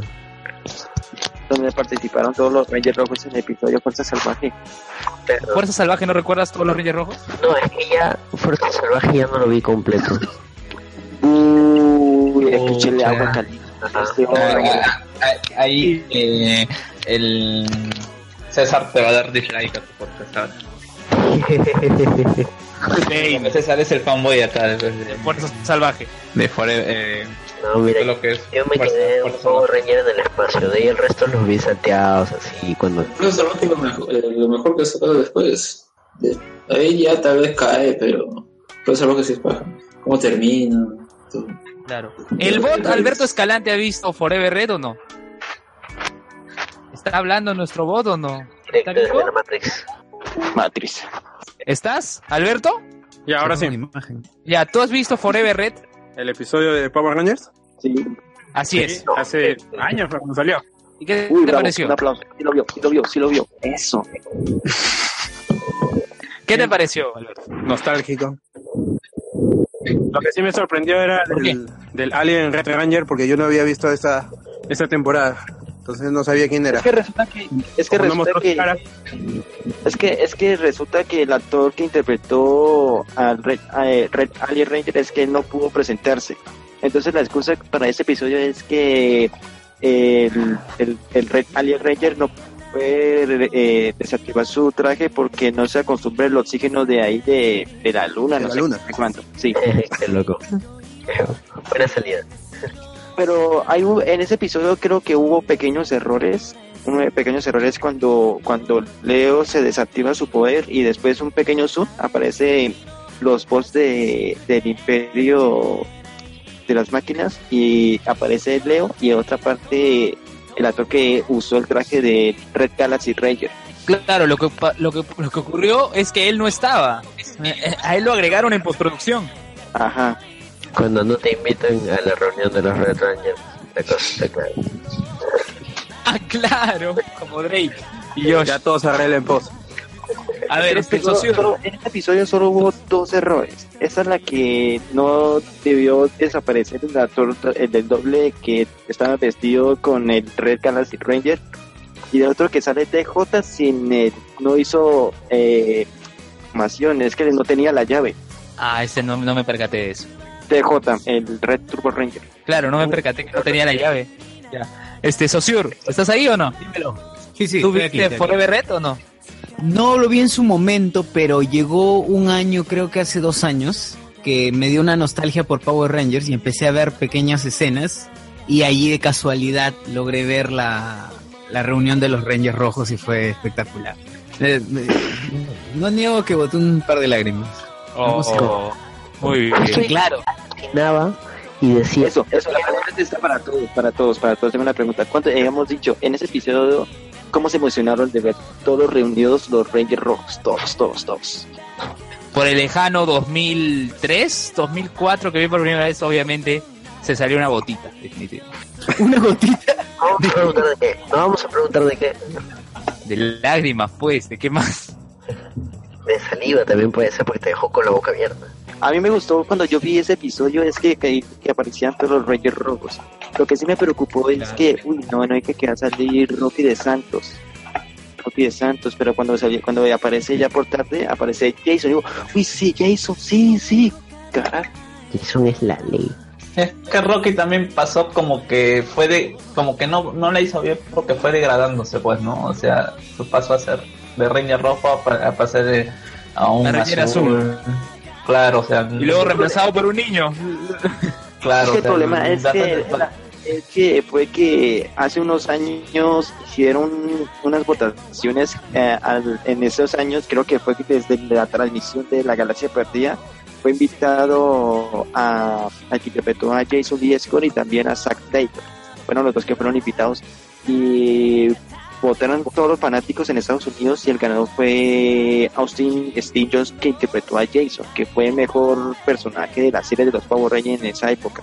Entonces, como ya tuvo, sí, entonces, para hacer el aniversario 10 de Fuerzas de Power Rangers, con- no sé cómo fue para traer el actor, porque ya sabemos que Jason tuvo un, el, el actor Austin Stitchos tuvo serios problemas con Savans, pagaba muy bien a los tres actores. Dinero, dinero, todo, todo el mundo se consume en dinero, pues, Rubén. Exactamente. Sí, pues. entonces, Eso se arregla, o sea, se arregla. eso se arregla. O sea, es igual que en la en la carpeta de- eh, en la carpe- en la, en red carpet de la última película de Power Rangers tampoco no han estado es que, es eh, que los que lo son lo raro es que- considerados es que, es que es que en Estados Unidos es que están, pero vieron el, el póster de la película, los Power Rangers, y todos los fans querían ver son los actores originales. Y lo que sorprendió es que no apareció ni Jason, ni Trini, ni Zack, sino menos los que los, los que fueron reemplazados. Pero Bueno, Y- Trini no puede, pues. Murió en el 9-11. Bueno, no en, en la, en la fecha, pero no en... con los actores originales y lo raro es que llegó con el spoiler aquí en Latinoamérica sin saber la existencia del Rey Blanco. bueno, O sea, están ladrando por ahí. hay unos perritos por ahí. Lo bueno, lo bueno es que si alcancé a ver la película de Power Rangers, la película, porque hubo un problema aquí en mi ciudad, en Popayán, la película que la ciudad me dio como una puta rabia, una rabia bien hijo de madre, y me tocó esperar y evitarme de esos spoilers, esquivarlo, no quiero oír spoilers, no quiero oír spoilers, y la verdad me encantó, y para ser sincero, esa película superó que las dos primeras. Yo no la he visto, todavía voy a esperar. Pero bueno, no era tan difícil, ¿no? Las dos primeras pecan con lo que pasó en su momento, pues no los, los efectos especiales y todo. Pero, Es pero que, bueno, vamos a ver. Yo no, yo no puedo emitir eh, opinión porque no la he visto. Pero sí me ha gustado eh, la escena, la escena alternativa con respecto a la aparición de de David Jason Frank y Amy Jo Jones. No Ah, sé los cómo cameos. será los cameos, sí. Los cameos. el cameo alternativo. ¿Cómo que alternativo? Hay un Hay cameo alternativo, o sea, restaurante. claro, exacto, es. Comiendo shawarma. Claro, de hecho, no en es ese universo de la película, en ese universo de la película que ellos aparecieron, ellos son, hemos dicho, ese, digamos, la vida de Jason en ese, en ese, en ese universo de la película. Bueno, hay que pasar a Spider-Man. Ya, ya creo que hemos cumplido. A ver, entró Elías. Elías, ¿estás ahí? No, no estoy acá, es un bot. Ya. Eh, qué Elías, antes, antes de pasar a Spider-Man, ¿qué te pareció la ova de Boku no Hero? Tengo sentimientos encontrados. ¿Por qué?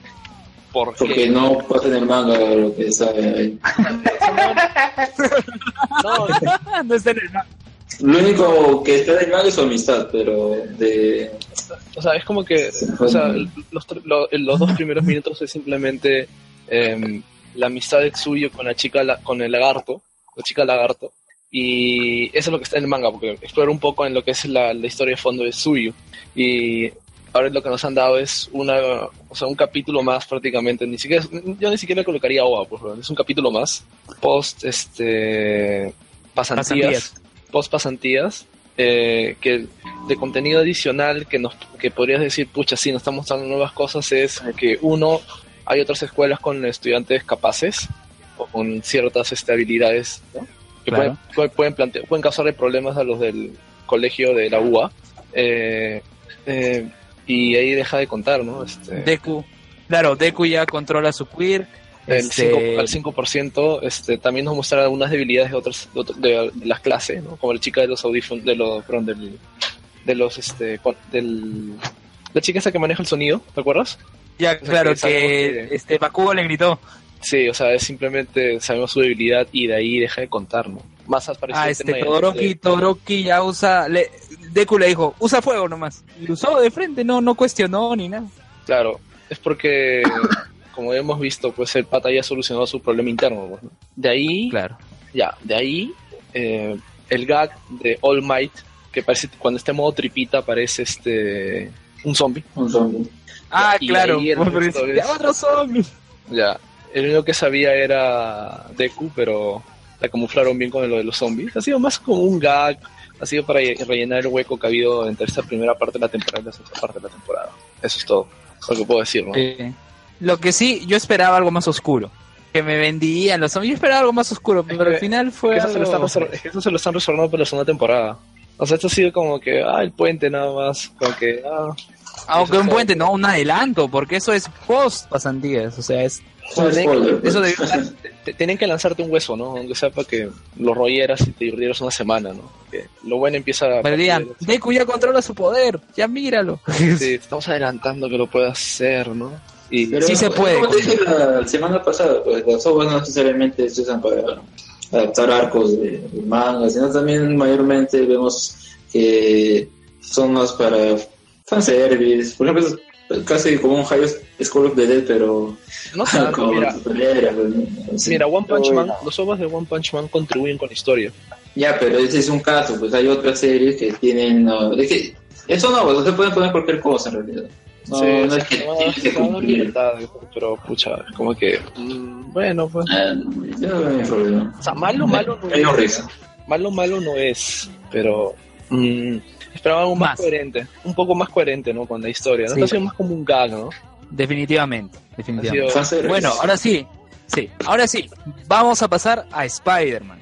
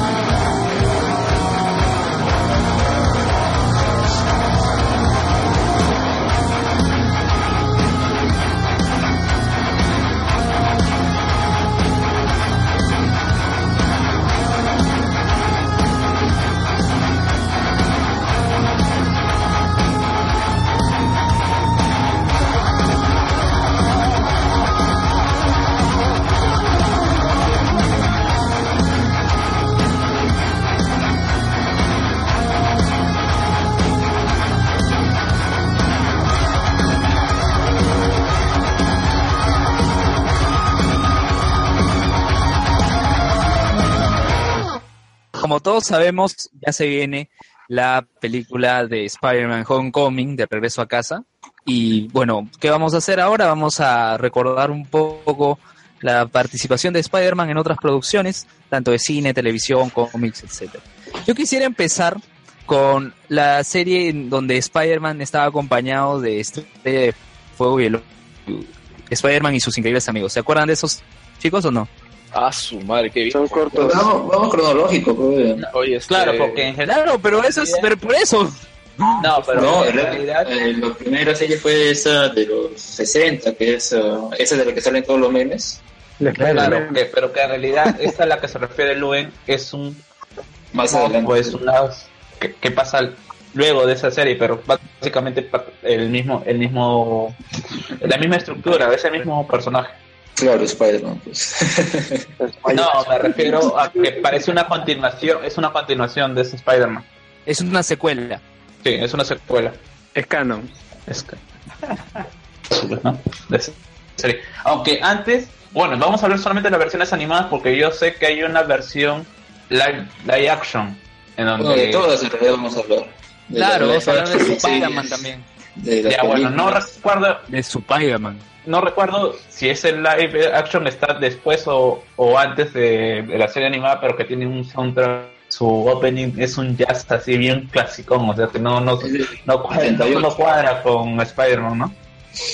Y ahí, para que lo coloque, tienes aquí una, una transmisión y tenés el En ritmo. postproducción, en postproducción Ya, va a se no te. Colóquelo, colóquelo.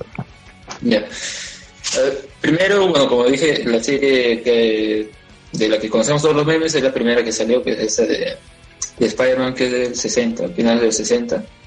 Esa fue, salió años posteriores que salió en el cómic, o sea, como que cinco años después, algo por el estilo. O sea, fue bien reciente.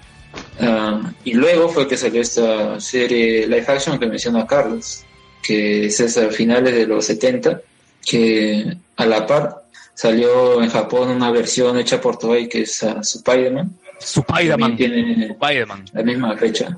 Más tarde hablamos Perdón. de eso. Claro, con Leopardón. ¿Tú no has visto Spider-Man, Rubén?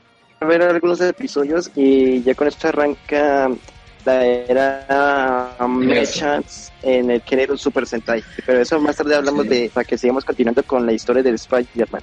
Así es. A ver, este Alexander. A ver, bueno, esa serie live action de finales de los 70, 1978 y 79 para ser más exactos, fue ah, protagonizada por Nicolas Hammond, que si uno puede encontrar ahí en YouTube, se va a dar cuenta que usaron las, las características físicas de, de este actor para basarse en las posibles adaptaciones animadas de Spider-Man. Ah, creo que se nota más en el caso de Spider-Man Fox Kids, porque tiene es así bien agarrado, el peinado Muy popular. también, ¿Cuál? El de el Taz. de los El- 90. Claro. Sí, el de ese. 90. Claro, Rastas Taz. Ah, ese es el de- Spider-Man, ese es el Spider-Man que parece que tenía, que se había cortado dos lentes de sol, ¿no? Que no sé Que se había puesto sus ojitos. O sea, el de- su- su- sus miras eran como, como si hubieran cortado un lente de sol y se hubiera puesto uno, un pedazo en cada lado. ¿O me equivoco? Ese es un No. steampunk, ese sería el Spider-Man Noir. Pues, creo que se refiere a cómo estaba caracterizado el, el personaje en el Sí, live sí. action. Creo que sí era así. Claro. H. Sí, ah, Carlos, ¿qué- creo que nos quería comentar algo sobre esa live action, esa serie. No, no, simplemente que me pareció bastante curioso, o sea, eh, mira, creo que eh, para era bastante arriesgado para su época, pues, ¿no? Porque tenías que poner a un personaje que tenía, estaba trepando muros en esos años. Hasta cierto curioso, no tiene el encanto que, por ejemplo, puede tener Linda Carter en su Wonder, en Wonder Woman. Definitivamente no lo tiene. Y también vemos que ahí comienza la tradición de poner actores que no corresponden a su edad Sí. al personaje. ¿Cuántos se puede, no, no recuerdo cuántos años tenía, pero se ve que es bastante mayor, aunque bueno, calza más con la idea de este eh, Spider-Man reportero, pues, ¿no? Claro, lo quería Fotógrafo. presentar más maduro y habrá escogido a un a alguien edad. A ver, bueno, acá no, El personaje era hasta canoso, canoso se veía todo, o sea, es demasiado, era muy mayor, me parece. Sí. Bueno, ese fue el primer live action que salió del personaje. Ah, justo ayer fui a un conversatorio que era sobre Spider-Man antes de Homecoming, todos estaban hablando de las adaptaciones y mencionaron una adaptación que era de Turca, de 1973, Spider-Man. en donde, sí, en donde Spider-Man era el malo. Y, y tenía un traje así verde con fucsia, me parece, y se peleaba contra el Capitán Contra América. Y el Santo. Y el sí. santo. ¿Qué culpa tiene Mary Jane? ¿Qué culpa tiene Ahí aparece Onur, Sherezade, es él, Elif, la esposa joven, todos aparecen ahí. sentido. Bueno, sí, ya tuvimos un. Capitán América, un Capitán América italiano. O sea, ya ah, no sé qué, qué pueden esperar. Bueno, es esa época si la libre de adaptación, pues, ¿no? También creo que hay un Superman árabe. Ay, no, Sí hombre, sí hay. no. Sí, hay. En YouTube está, en YouTube está el Superman árabe. Ahí pueden buscarlo. Está con una chica. No, es turco también. Es turco también dice Indian Superman. Bueno, está bien. No, pues si es Indian, es Indian. Ah, In- Indian también. Ay, ay, es- esa esa genialidad de. Hasta hay su Chuck Norris también. Está volando, hay una escena en la que se nota la pita y está volando con una chica que tiene el traje idéntico al de Spider-Man. O sea, es como una especie de Spider-Girl o algo así. Es espectacular. ¿Estaba fumando o qué? Ah, bailan, sí, sí, eh, es indio. Dios, ya. Bueno, sigamos. Sigamos, Alex. Bien. Luego de esta, como mencioné, en paralelo había salido una versión en Japón, que era Spider-Man, adquirida por Toei, en la que, como mencionó Rubén también, fue la primera serie con temática tokusatsu que estrenaba los Megazords, por así decirlo, porque Los mecas. Sí, el leopardo. Leopardo. para, para formar y pelear contra los monstruos. Porque Claro, a ver, ahí Anderson recuerda a Leopardo. ¿Recuerdas a Leopardo Perdón, Anderson? el, No estamos, no estamos hablando de Wolverine. el mecha de. No, ese es lo esto. Perdón, era el mecha de, de su Spider-Man. Bien curioso, ¿no? Sí, De su Spider-Man. Sí, ya sería el primer mecha, el primer mecha de Tokusatsu en el por parte del universo de, de Toei y de Marvel. Claro, Sí. porque Goranger y Jack tenían, eh, no tenían robots, o sea, tenían sus naves, pero no un, un mecha. Claro. Battle Fever J sí Ay, ¿Y tenía. por qué? Ya, entrando, no recuerdo exactamente cómo era el, el hecho, pero me parece que los alienígenas son los que le dan el poder a este, a este Spider-Man chi- eh, japonés. Sí, Y por eso que el Leopardón es también es una nave, me parece que no sé de qué, qué, qué tipo tenía estos alienígenas, pero que no concordaba porque el Leopardón es un leopardo. Claro, pero tenía cosas así de telarañas en los brazos, en las piernas, ¿no? Como para ser temático, pero como que el nombre no tenía mucho que ver con, con un insecto. pues, ¿no? O sea, Claro. A ver, acá les leo el plot, ¿ya? a ver. Les leo el plot.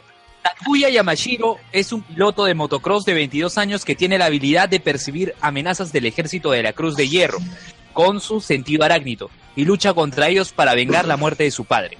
Para ocultar su identidad de superhéroe, Takuya actúa a propósito como un debilucho en frente de sus amigos. Como resultado suele ser criticado por ellos cuando sale corriendo del peligro y lo suelen comparar con Spider-Man para mal. Además, sus ingresos como piloto se reducen tras convertirse en Spider-Man por su menor participación en carreras, obligándole a ayudar eh, en su ayudarse ayudarse en trabajo para pagar sus gastos.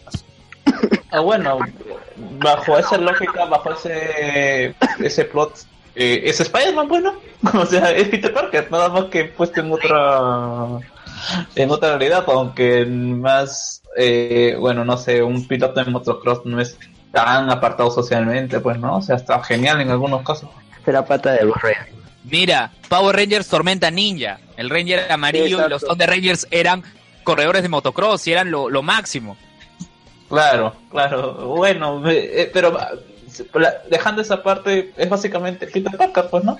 O sea, tú estás con los deberes, de la, la falta de responsabilidad con tu vida normal, quizás de repente también por ahí lo, lo bulleaban, o sea, está bien, o sea, quizás ahora, sí, es que lo analizamos con los estándares de ahora y no, y, y bueno, como, el, como, como nosotros conocemos a Spider-Man, eh, es, es evidente que podría causar malas reacciones.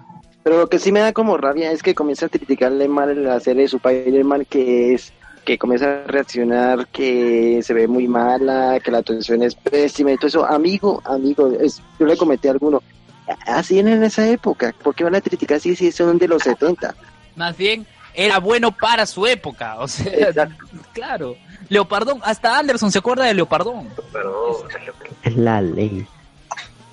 Creo que sí colaboró mucho. Este sí, en esos años, en esos años, los 70 tenía con un convenio muy bueno con Toei y Marvel.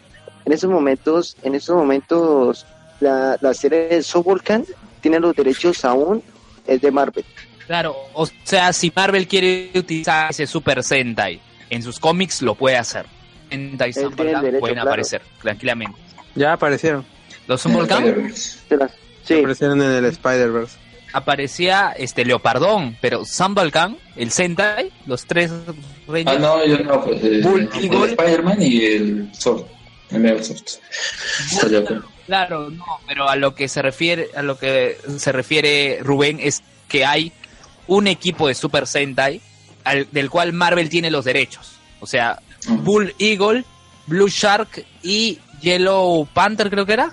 sí. Ah, pero no están sí. relacionados con su Spider-Man. No, no, no, no, no, no está resol- Ah, no está exactamente, no está, res- no está relacionado. Pero, pero los derechos de Soulvolcan aún los sigue teniendo Marvel, aún. Ya, pues ya los usará. Exacto, Imagínate. Sí, tienen derecho de usarlo. Pero en ese momento, desde que ya después de terminar Soulvolcan, la siguiente serie de Super Sentai, tiene los derechos Toei y compañía ahora y también la tienda de juguetes Bandai. Ah, claro, después solo Ba- Bandai. Por eso es- Bandai siempre está con el tema de juguetes. Por ejemplo, para Forever Red pusieron este esta motocicleta para que puedan financiar el episodio, ¿te acuerdas? Exactamente. Es que, es que eso es lo que están haciendo mismo como para Estados Unidos y también de Kamen Rider. Usted ha visto que el día de hoy ya hay muchas transformaciones desde la temporada de Kamen Rider Oats. Hay diferentes modalidades de ese, de ese héroe de Kamen Rider. Hay, digamos, a Soul Gorilla, a Talladoru, eh, Putortira. Entonces, hemos dicho cada temporada, cada vez que tienen nuevas modalidades, pues claro, porque van a lanzar más juguetes, lo que hace Bandai. Pero ¿cómo que el puto tira? ¿Cómo que sé eso? Oye, No, no, no, no, no, no, lo que estoy diciendo es que desde Kamen Rider Owns empezó con esas moda- modalidades, otros combos, combos, Ah, combos. claro, Tato va.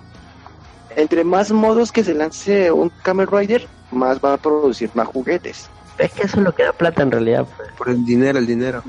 Y lo que dije, y lo que acaba de decir también es que en Estados Unidos es por las motos. Hemos dicho en Estados Unidos ya se lanzó una nueva versión de una moto propia de Ninja Steel que nunca apareció en, en Ninja, en esas motos. Ya, las, las motos, las motos. Exactamente. Sí, porque en esos momentos, eh, ah, cierto, vi el tráiler que sale a hacer la película de Q Ranger, Q Ranger, van a, sal- van a lanzar una moto especial para el Ranger Rock que apareció el tráiler. Bueno, A ver, Alexander. ¿Qué sigue, Alex? Sí. ¿Qué sigue? ¿Qué sigue? Ya hablamos de Spider-Man. a ver, luego de esto sigue la serie de Spider-Man y sus sorprendentes amigos, que Ah. curiosamente tenía una serie paralela. No, pero no buscaron la canción. Y el perro. Lo Ponga. curioso, es que tenía, lo curioso es que tenía dos series parale- paralelas. Una era Spider-Man, así tal cual, y otra era Spider-Man y sus sorprendentes amigos. Y tenían los dos la misma animación. Yo recuerdo que acá en Perú la pasaban en Canal A, me parece. y Luego ya en, en Canal 9. 13. que será. Red Global. Sí. A Red Pero Global. ¿quién tiene- una pregunta, ¿quién tenía, digamos, quién fue la producción que hizo esa animación? No sé, ¿no fue Hanna Barbera o otras, o fue otros estudios? ¿No fue cuando tenía eh, Marvel tenía su propio estudio de animación? Creo que sí, a ver. Porque Sí, recuerdo muy bien que se lanzó una, una caricatura también de los de los cuatro fantásticos que fueron producidos por Hanna Barbera. La de Cuatro. Fantásticos sí de Hanna Barbera. Y acá me dice que fue producida por Marvel Productions. ¿Ves? Sí, me acordaba que algo así. Porque la primera también es cuando Marvel se, se- Claro, es por eso ahora se entiende de por qué la serie es reciente a los cómics, porque fue la misma Marvel lo que... eh, Marvel Productions los que hizo. Para la cadena NBC. Esa es donde aparece la aguja dinámica, ¿no? Aguja Qué nefasto doblaje terminó siendo latino. Es que, me, es que me hace recordar cuando, cuando, cuando, cuando Cíclope, cuando Cíclope le quiere invitar, a invitar a un miembro de los X-Men, dije, amigo, le presento a la aguja dinámica. La aguja dinámica. No mames, hombre, estoy hablando en serio. En España lo llaman lo mesno, pero en ese año yo me di cuenta de que lo llamaba aquí en Latinoamérica la aguja dinámica. Sí, sí, sí, aquí, aquí la fregaron. Aquí la fregaron. Por lo es, no. Acá la aguja dinámica increíble. No. Guepardo, Guepardo me gusta más. O sea, Vol- volviendo...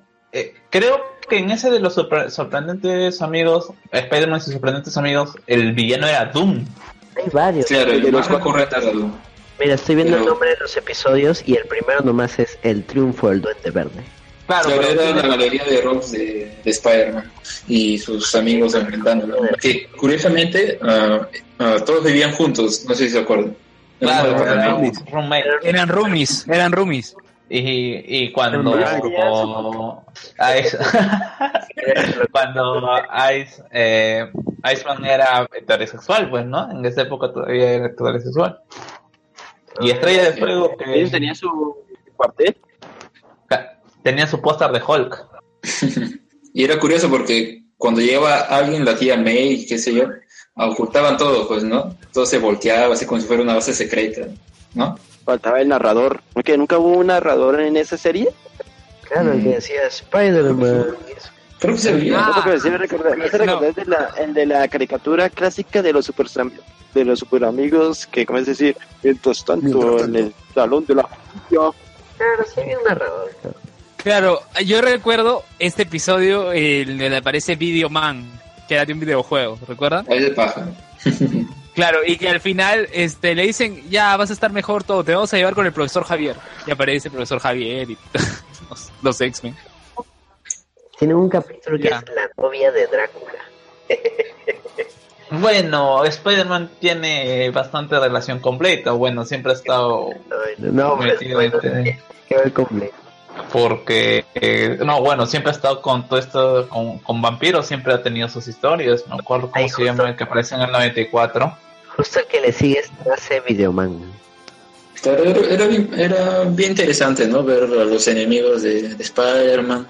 Algunos que eh, creo que hacen su debut acá en la serie, luego los incluyen en los cómics como Videoman. Ah, incluso el personaje de Firestar, que ah, eh, aparece primero acá, luego recién aparece en los cómics, dos años luego. Su cómic Sí. es trágico. Tienen que leerlo. Te cae. yo, yo le tenía cómo se llama camote a Estrella de Fuego no sé me parecía un personaje bastante interesante o sea y para Claro, ser mujer lo que sea, ocurre- era, una mujer entre dos hombres o sea y básicamente creo que era la mayor y que de alguna u otra manera los controlaba Claro. ¿Sabes, Y que Carlos, qué que tenía pasa? más poder destructivo Claro, Carlos, ¿qué ocurre? Para esa serie, no iba... Estrella de Fuego no existía en los cómics. El que iba a aparecer era la antorcha humana. ah, era un cambiado una cuota. Claro, y es ahí como surge el juego. Después aparece en los cómics, pero su primera aparición es en esa serie. Apague la luz. es una X-Men ¿no? Sí. No, que es mutante, te refieres, pero no. Claro, ¿Estamos hablando sí. de los X-Men de los 90 o qué? A esa serie es Finales de los 90. eh, principios de o la los, serie. de los 80, la serie. Pero, Desde que se transmitió los X-Men en Fox Kids, ¿cierto? Ah, no, ese es luego, ese ya vamos a comentarlo luego. Ese, 81. sí. ¿Alguna otra Ah. cosa más que recuerden Que, de... que le dio la bienvenida a la aguja dinámica. Antes de avanzar a la de los 90, algo que quieran mencionar más sobre Spider-Man y sus, y sus sorprendentes amigos. Nah. Recién Ya. Capitán América, Cráneo Rojo, Shield más, Shield, ¿Sí me Frankenstein. Claro, acuerdo. en, en el último capítulo Claro, y Frankenstein también aparece, con Drácula. Es el episodio que rapta a Firestar. Ah, Ah, yo me acuerdo que hay uno en el que pelean contra Magneto, creo. En una prisión o algo así. Bueno, ahora sí ya pasamos a... Creo que la que... Ah, la no, espérate, espérate, antes, antes, antes de eso, antes de eso, también había un episodio en el que no sé qué utilizaban un aparato y presentaban sus orígenes, los orígenes de cada uno. Es una temporada, según lo que estaba viendo. O sea, la temporada consta de tres capítulos y es el origen de cada uno de ellos. No, y qué paja. Por ejemplo, Estrella de Fuego que nadie conocía, este, como no aparecía en los cómics, nadie la conocía. A Estrella de Fuego. Claro. Bueno, ahora sí, pasamos a al Spider-Man de Fox Kids, que se Tas, estrenó tas, en... tas. Es una joya. Es una joya esa caricatura de los 90 de Spider-Man de Fox Kids. De hecho, o sea, viéndola hoy en día, la animación comparada con la animación de Liga de la Justicia, Superman y Batman, estelaza. Estelaza, estelaza. Pero era muy entretenida. sí, Va. sí tienes razón Y, y, las cosas estaban bien armadas, porque de hecho, o sea, los capítulos no eran random, todo seguía una, una secuencia. Sobre todo, Tenían arcos. Claro, Mary Jane desaparece y desaparece Mary Jane, o sea, no más Mary Jane, se queda con la gata negra. Yo creo que bien jugado, pero de hecho no tiene final esta serie, me parece, porque nunca llegan a encontrar a Mary Jane. Mm, eh, No, yo creo que vi el final y es cuando cuando conoce a los otros univer- otros universos del, de Spider de- no, los universos de Spider-Man y quería conocer al creador de Spider-Man que fue el mundo real donde estaba Stan Lee. Ese creo que es el, cameo. No, claro ese es el último capítulo No, No, ese es el último. con, con Madame Web. Claro se supone la Secret Wars. iba no se supone que iba a, comer- iba a haber otra temporada pero no la- nunca lo hubo Por eso. Porque, Claro. como digo, o sea, nunca encontraron a Mary Jane que ya estaba perdida en uno de los portales que había creado el Duende Verde. De hecho, aparece una Mary Jane que resulta ser un clon de agua, creada por el hombre de agua. Claro, lo que, hasta donde yo enten, hasta donde yo supe, no sé si lo recomendó alguien aquí en su momento, que el, el creador estaba haciendo su...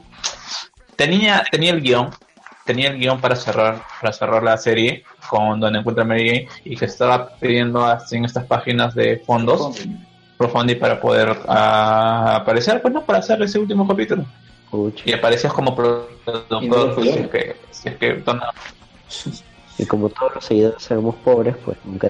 Sí, sí, me acuerdo de haber leído algo por decirlo. No sé si era tan cierto o, o no, pero. Un dato, un dato sobre la animación, ya que Anderson mencionó la animación, es que ah, ¿qué, pro- qué productora fue quien, quien la animó? Fue TM, TMC, que es una productora japonesa Ah, que, que había hecho las películas de Akira, ah, los animes de Detective Conan, Bakugan y Rayman. Pues, de hecho, si, si su presupuesto fue limitado con lo que le han dado, ha hecho algo muy bueno en realidad.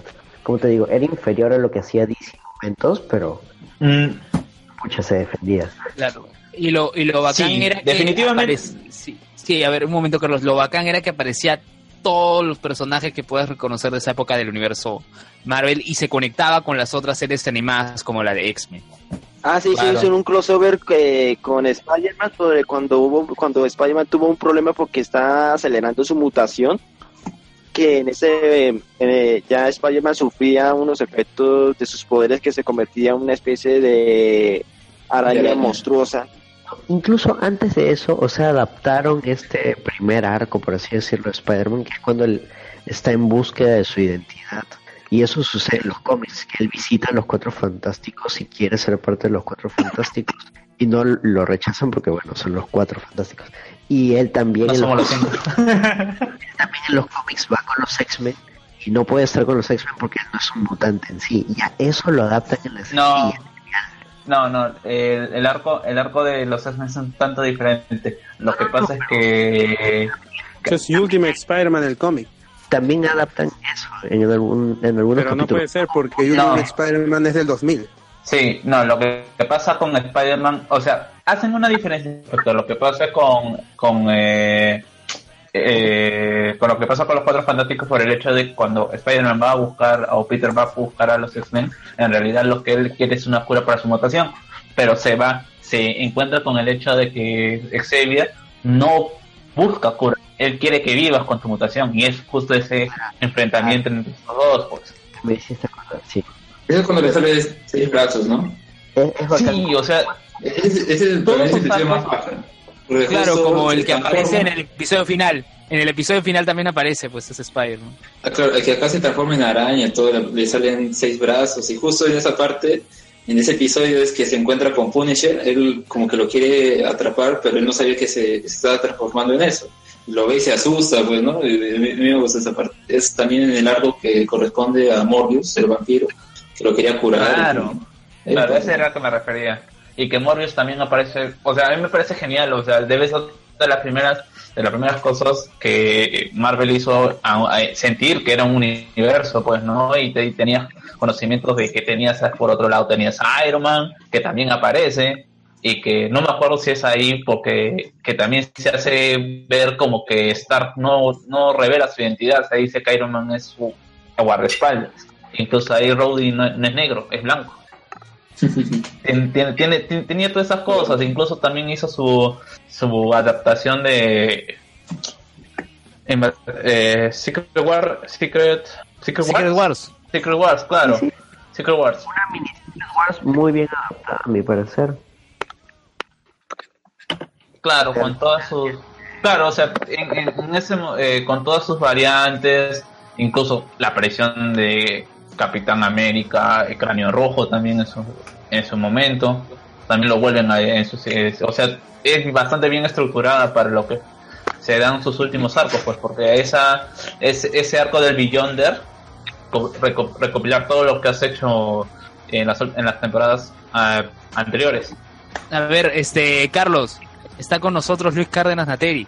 El chino, hola chino. Hola. Habla, ¿qué tal? ¿Cómo están chicos? ¿Qué está tu papá, ¿De qué este estamos Fujimori? ¿Dónde está? Por aquí está. A ¿De ver, qué, Está loco. ¿De qué estamos hablando? ¿es en serio? ¿Cómo estás?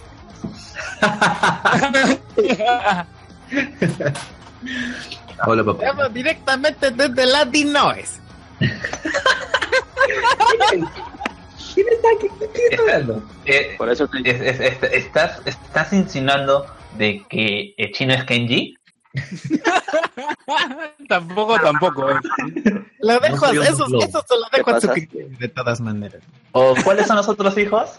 No me acuerdo. No, Tenemos a Sachi Sachi. Hiro, y Hiro, o Hiro. ¿Con cuál de más te identificas, eh, chino? Este, Con el perro puñete, quizás. con, con- Chino, ¿qué tal? Este, ¿cuándo va a volver el concilio del ron? De verdad, estamos preocupados. Ya varios meses, casi un año que no vuelve. esa, yo, yo, es, es una causa perdida ya. Yo ya, yo ya me rendí. Yo, este, le he pedido por todos los medios posibles a Arturo, pero no sé qué cosa tiene en contra del concilio que grabamos este o sea, que grabado y no subido nada. Hemos grabado varios episodios, pero no los quiere subir. No, no, no entiendo. Yo, yo, yo ya, yo ya me rendí. Lo- yo, yo creo que Ar- Ar- Arturo se siente poderoso cuando él tiene información o algo en su poder. Le encanta que la gente esté ahí detrás. No, Arturo, por favor. Le encanta, se siente Claro, Importante. Genaro, Genaro de claro, mira. Mira, Chino, yo, yo he, he dicho públicamente que yo me comprometo a editar un episodio del concilio, pero Anderson me comentó algo esta tarde. Anderson, a ver, dinos, ¿qué te dijo Arturo Guapaya? Va- Vamos a delatar a Arturo, esto es este Behind the Podcast. La otra vez le comenté a a Arturo precisamente, oh, ¿cuándo sacan concilio? No, es que no tengo tiempo para editar. Pero Luen se ha ofrecido a editar. No, él se ha ofrecido a editar solo si es de Super Sentai. Mentira, porque he hecho un episodio, no he especificado el tema. ¿No lo pueden agregar Arturo, para que escuche esta conversación? La voy a escuchar, la voy a escuchar pronto. A ver, este Chino, ¿tú recuerdas la serie animada de Spider-Man de los 90? Claro, Spider-Man. Ah, no, no, esa no. Este. no, no, no. ¿Cómo era la melodía? Ah, ya, que era Era su intro metalera. un robot. Sí, Na, sí, na, na, ya. na, Electrónica. Con música de electrónica. Algo así. Ya, yo tengo justo una curiosidad. Está drogado, ¿qué? ¿Quién es el que lo hizo? Es el cannabis. Y, Es el cannabis. y quién lo hizo y que también tiene participación co- como cameo en esa en, el, en, en la serie durante el arco de Venom. El que de esa serie es Joe Perry, guitarrista de Aerosmith. No Ah, sé cómo se le habrá di- no sé cómo la cómo referencia en inglés.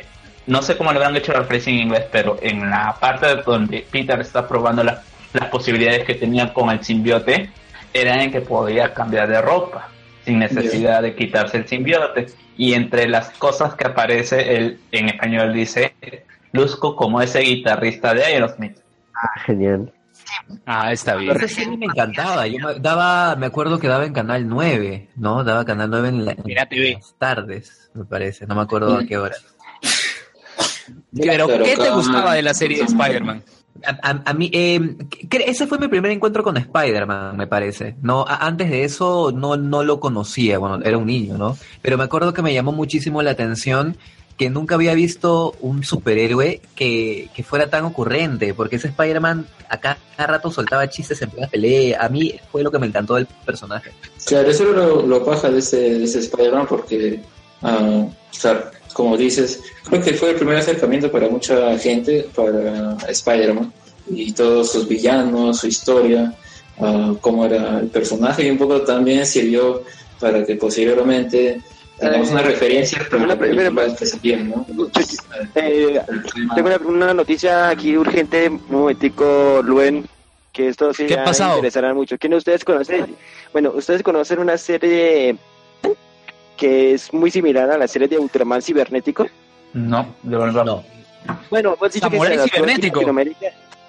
Digo, bueno, se ha anunciado que está anunciando que muy pronto va a ser un, una serie animada que se hizo- que hicieron un corte en el 2015, que hicieron un corte sobre un spin-off de Greenman, una, una animación ha anunciado los estudios Gringer que están en el desarrollo para hacer esta serie eh, de Grima, pero sobre la historia de Silma. A ver, ¿acá alguien ha visto Samurai Cibernético? Lo dan en, en- en el canal 9 en ATV hace muchos años. ¿Alguien lo ha visto? No.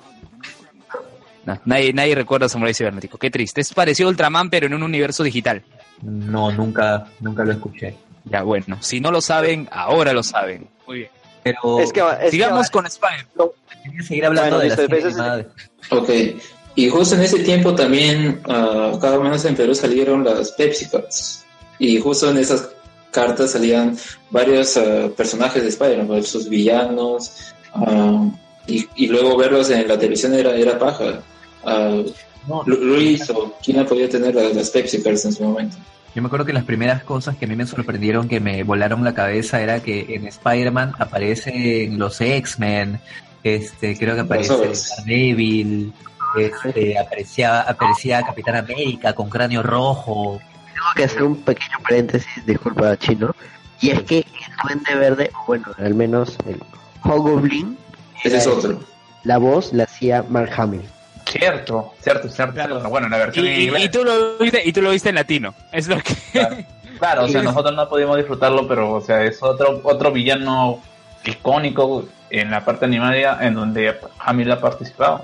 Claro. Era el el que aparece después de que desaparece el Duende Verde original. Claro, era este duende naranja, que su traje naranja. El de Halloween, el que le llaman. Verde, ver- ver- eh, es verde, pero lleva con el traje de color naranja. Ajá. Claro. Hoy una pregunta para todos Es- esto, ¿cuál es el para ustedes, para ustedes cuál es el mejor antagonista de esa animación de los 90 para ustedes? ¿Cuál es su favorito? Mm. Qué buena pregunta, qué buena pregunta. Es difícil porque el Duende Verde estuvo jodiendo hasta el final. Sí, sí, sí. De esta serie es, es la onda. Daba miedo, eh, oscuro la, Claro, la atmósfera. Claro, incluso esa escena en donde eh, Peter tiene un sueño y está Spider-Man y el, el simbiote peleando con él y el, el simbiote se lo está comiendo y después Peter aparece con el traje puesto del simbiote en la calle de Nueva York. Así Cuando en- tiene que encontrarse con Mary Jane y piensa, piensa en todos lados está el simbiote.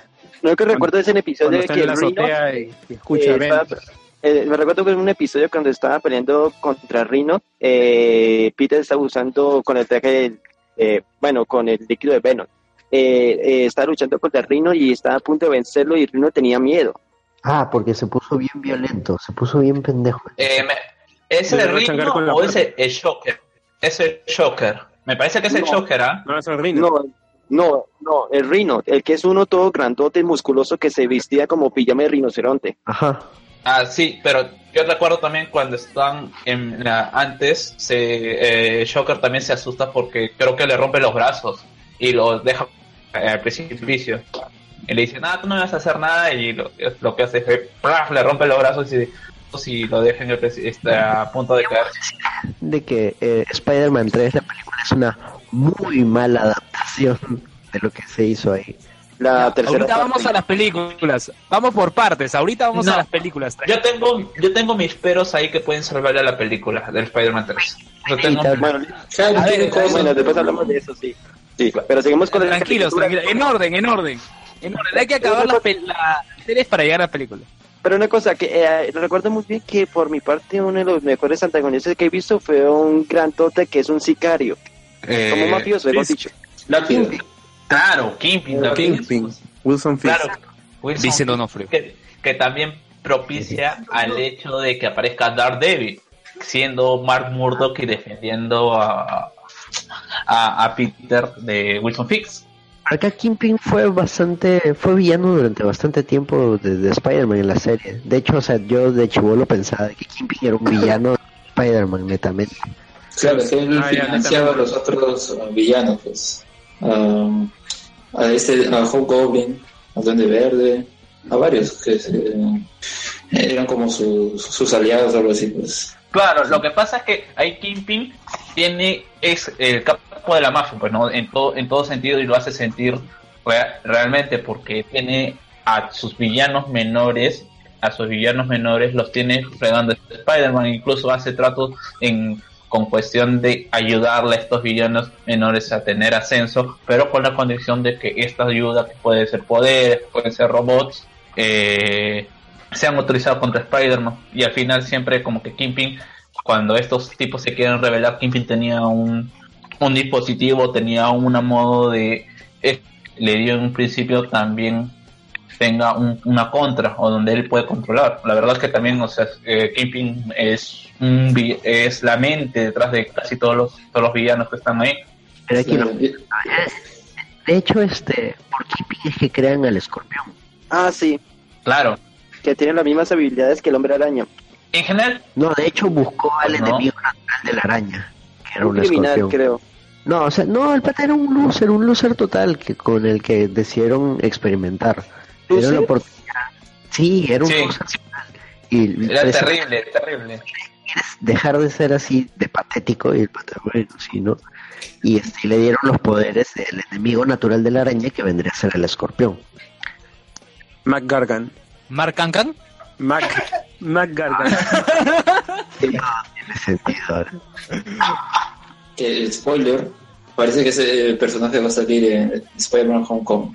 Mark, Sí, van a mencionar, la persona van a mencionarla, no, no es que va a ser con el traje de juego. Ah, ya. Sea, como que lo van a setear. va a aparecer Mark en Mark Arcan. Sí. No, ya contaba. Contra Nolan. ya. Ya, bueno. Otra- ¿Algo más de la serie animada? ¿Algo. El Tony Stark que salía en- como crossover en esta serie, su voz en inglés es Robert Hayes, que es el protagonista de ¿Y dónde está el piloto? o Airplane en inglés, que es una gran película, deberían verla. Y ya, para los que lo vimos en latino, la, la voz era de, del conocidísimo Mario Castañeda. Ah, claro, es verdad. Y haciendo cherry a tu podcast, de paso. Fue in- inintencional. Ya. Bueno, este... ¿Algo más de la serie animada para poder pasar a las películas? Escucha, Bueno, ¿no? Ah, no, ah, para cerrar, para cerrar, ah, lo padre de esta época, de los 90 al menos, eran que tanto esa serie de Spider-Man como la de X-Men, ¿no? como mencionamos, hacían crossovers y todo. Ah, justo eran los dos cómics más, creo que, populares en la época, por eso pudieron llevarlos a, al- a las series animadas tuvieron tanto éxito. Porque si se acuerdan, las otras series animadas de, de Marvel, los otros personajes, uno no se acuerda mucho o no tuvieron tantas temporadas tampoco, justamente porque no tuvieron tanto éxito como estos. si no me equivoco, en esas épocas tres series más, que eran Cuatro Fantásticos, Iron Man y Hulk. O sea, aparte de Claro. Spider-Man y X-Men. Y esas creo que precisamente no duraron mucho. Claro. Y además, El problema de Iron Man, Santa Iron Man, pero la segunda temporada. La primera temporada es bastante planita porque te cambian totalmente el concepto de, del personaje. ap- Aparecen también, no sé, eh, Ojo del Po. Tiene. O sea, realmente, después de que analizas esa serie, la verdad es bastante difícil escri- escribir una. una una película, una serie sobre Iron Man porque tienes que meterme a Ignotia, tenía Modoc como, como villanos, el mandarín, seguro que están con, con ese mandarín que tiene su poder en los anillos, o sea, y si se dan cuenta, a finales de los 90 pasó la crisis de Marvel, en la que vendieron derechos y todo, ¿no? Los diferentes estudios.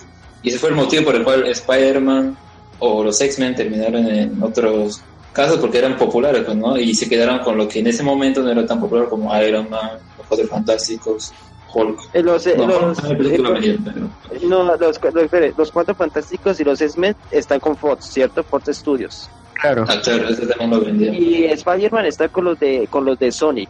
Sí. Pero en esa época fue justo que pasó toda esa crisis y es probable que pasara también que por ese motivo ah, cancelaran la serie esta de Spider-Man porque al ya tener exclusividad con otro estudio pues ya no podían adaptarlo ni meterlo con otros personajes y ese final abierto que se quedó, ¿no? De, No, que con de esos problemas económicos. No, con esos problemas económicos y todo eso ya es como también recordar lo que ocurrió con Savage, eso sí. Claro. Bueno, este, muchas gracias por la invitación. Yo sí, hasta acá nomás, mañana hay chamba temprano. Y al menos pude Yo también. de la serie que, que, que más me acordaba. que era la de los- No te preocupes, Anderson, antes de retirarte, tu cherry, tu cherry, por favor. Este, no se olviden de seguir a dónde está el piloto en iBooks, en YouTube también tenemos. Tenemos varios, ya como 15 programas, incluyendo nuestros spin-off, que son pequeñas versiones con el cast incompleto. Y esta semana volvemos, porque esta semana nos tomamos unas pequeñas vacaciones y Y volvemos con todos, síganos, escúchenos, compartan, denle like, comenten, digan algo. Ya, te voy a mandar más alumnos. Más Descanse, descanse, hombre, tranquilo. Sí, descansa, Anderson. Sí, y, y La consulta con la almohada. to- todas sus bilis que puedan contra Spider-Man 3. Nada más. Chao. Sueño con el hombre araña. Y bueno, luego, luego de esa serie vini- vino otra que creo que esa sí no sé dónde la habrán pasado, pero que se llamaba Spider-Man Unlimited. Sí, te duró una temporada. en también. También la ¿Qué cosa? en Kids. Sí, no te leí más. La Unlimited. que, que Era yo una recuerdo muy bien cosa- después de, después de esta- no cuando yo recuerdo muy bien de la caricatura de esta de los 90 después me seguía otra pero como algo futurista que eh, están entre los humanos y los otros que son anim- eh, mitad humano mitad animales cómo me llaman esos los ah se me olvidó cómo lo llaman esas Humanoides. Animales ah, Sí, lo que pasa yo me voy a aventurar y recuerdo, lo poco que recuerdo de esa serie, porque también me gustó mucho, eh, fue que Peter viene un tiempo entre la indecisión de seguir siendo Spider-Man y no serlo, ah, y en se, se interpone en, un viaje donde va a estar el hijo de Jonah J. Jameson, que como todos sabemos es astronauta y bueno, pues así como que, que llega a este otro universo, que no es el suyo, con un traje que ha sido entregado por Red Richards, un traje nanotecnológico. Y me parece que también ahí están, de frente te dan Carnage, que también aparecen en la serie, en la serie del 90, pucha, no hemos olvidado también aparece Doctor Strange, como Doctor Extraño en, la- Latinoamérica. ¿Qué pasa esa serie del, del, del 94? Ya, en fin. La verdad, de ahí más no, no recuerdo que, claro, todo su, su, ar- su arco era que este, eh, este Spider-Man estaba en otro, ni- en, en otra dimensión que no era suya. Sí, no tuvo mucho éxito y solo duró una temporada, me parece. Y bueno, por ahora sí, también, también el recuerdo de la anterior serie era muy grande, pues, ¿no? Y comparado con esta, pues supongo que no lo llegaba en calidad. Además, la animación era muy distinta, parecía Sí, más, tenía- más pareció el cómic de los 90. Era Algo como Todd McFarlane, Brad Moore. Tenía toques anime también, si, si, si te das cuenta, los ojos de los personajes se hacían bien grandes. Sí, eran bastante raras. Eran bastante raras. Sí, y bueno, luego de eso ya seguimos con las adaptaciones ya a, a la gran pantalla, ¿no? Que sería la trilogía de Sam Raimi, conocido por... Y la de el- 3D, la animación en 3D. No se salió en el 2000, a ver acá, en el 2003. Bueno, es Luego como de- el 2000. Posterior a, las películas, ya. Sí. A ver, ¿qué les pareció Spider-Man, la de 2002? ¿Fueron a verla al cine? ¿Llegaron a verla en su momento? De niños, ¿no? Porque en ese momento habrán tenido- habrán sido niños. ¿Qué opinan del cine? Creo que la parte más impactante de Spider-Man del 2002 fue la escena en la que está parado en la o apoyándose de la bandera de Estados Unidos. Creo que esa fue la que, o sea, me explotó la cabeza cuando vi a Spider-Man así. Y en esa época era lo máximo la animación. Eso era lo máximo. Sí, claro, o sea, eh, eh, creo que ese Spider-Man es el que marca un poco la nueva era de las adaptaciones eh, cinematográficas, pues porque habíamos tenido a un, Bru- un Burton brillante con sus primeras adaptaciones de X-Men. Batman. De X-Men del 99. Ah, la- no es The tan Price. buena, pero no es tan buena. No, pero más bien, es gracias a la- esa película de X-Men fue que también estalló el boom de las adaptaciones a cómics, Sí, pero, pero la calidad es muy, muy superior en cuestión del CGI, si te das cuenta. Incluso Bueno, claro, ¿no? Porque la de X-Men era más oscura y lo caliteaban más. pues. Claro, y, y, y, eh, o sea, y cuando trata- después trataron de imitar ese mismo estilo, como es la fallida Daredevil, o sea, te das cuenta que esa película para los de su época, o para ese, como podríamos decirle, ese inicio, está a kilómetros de distancia en, en cuestión de calidad.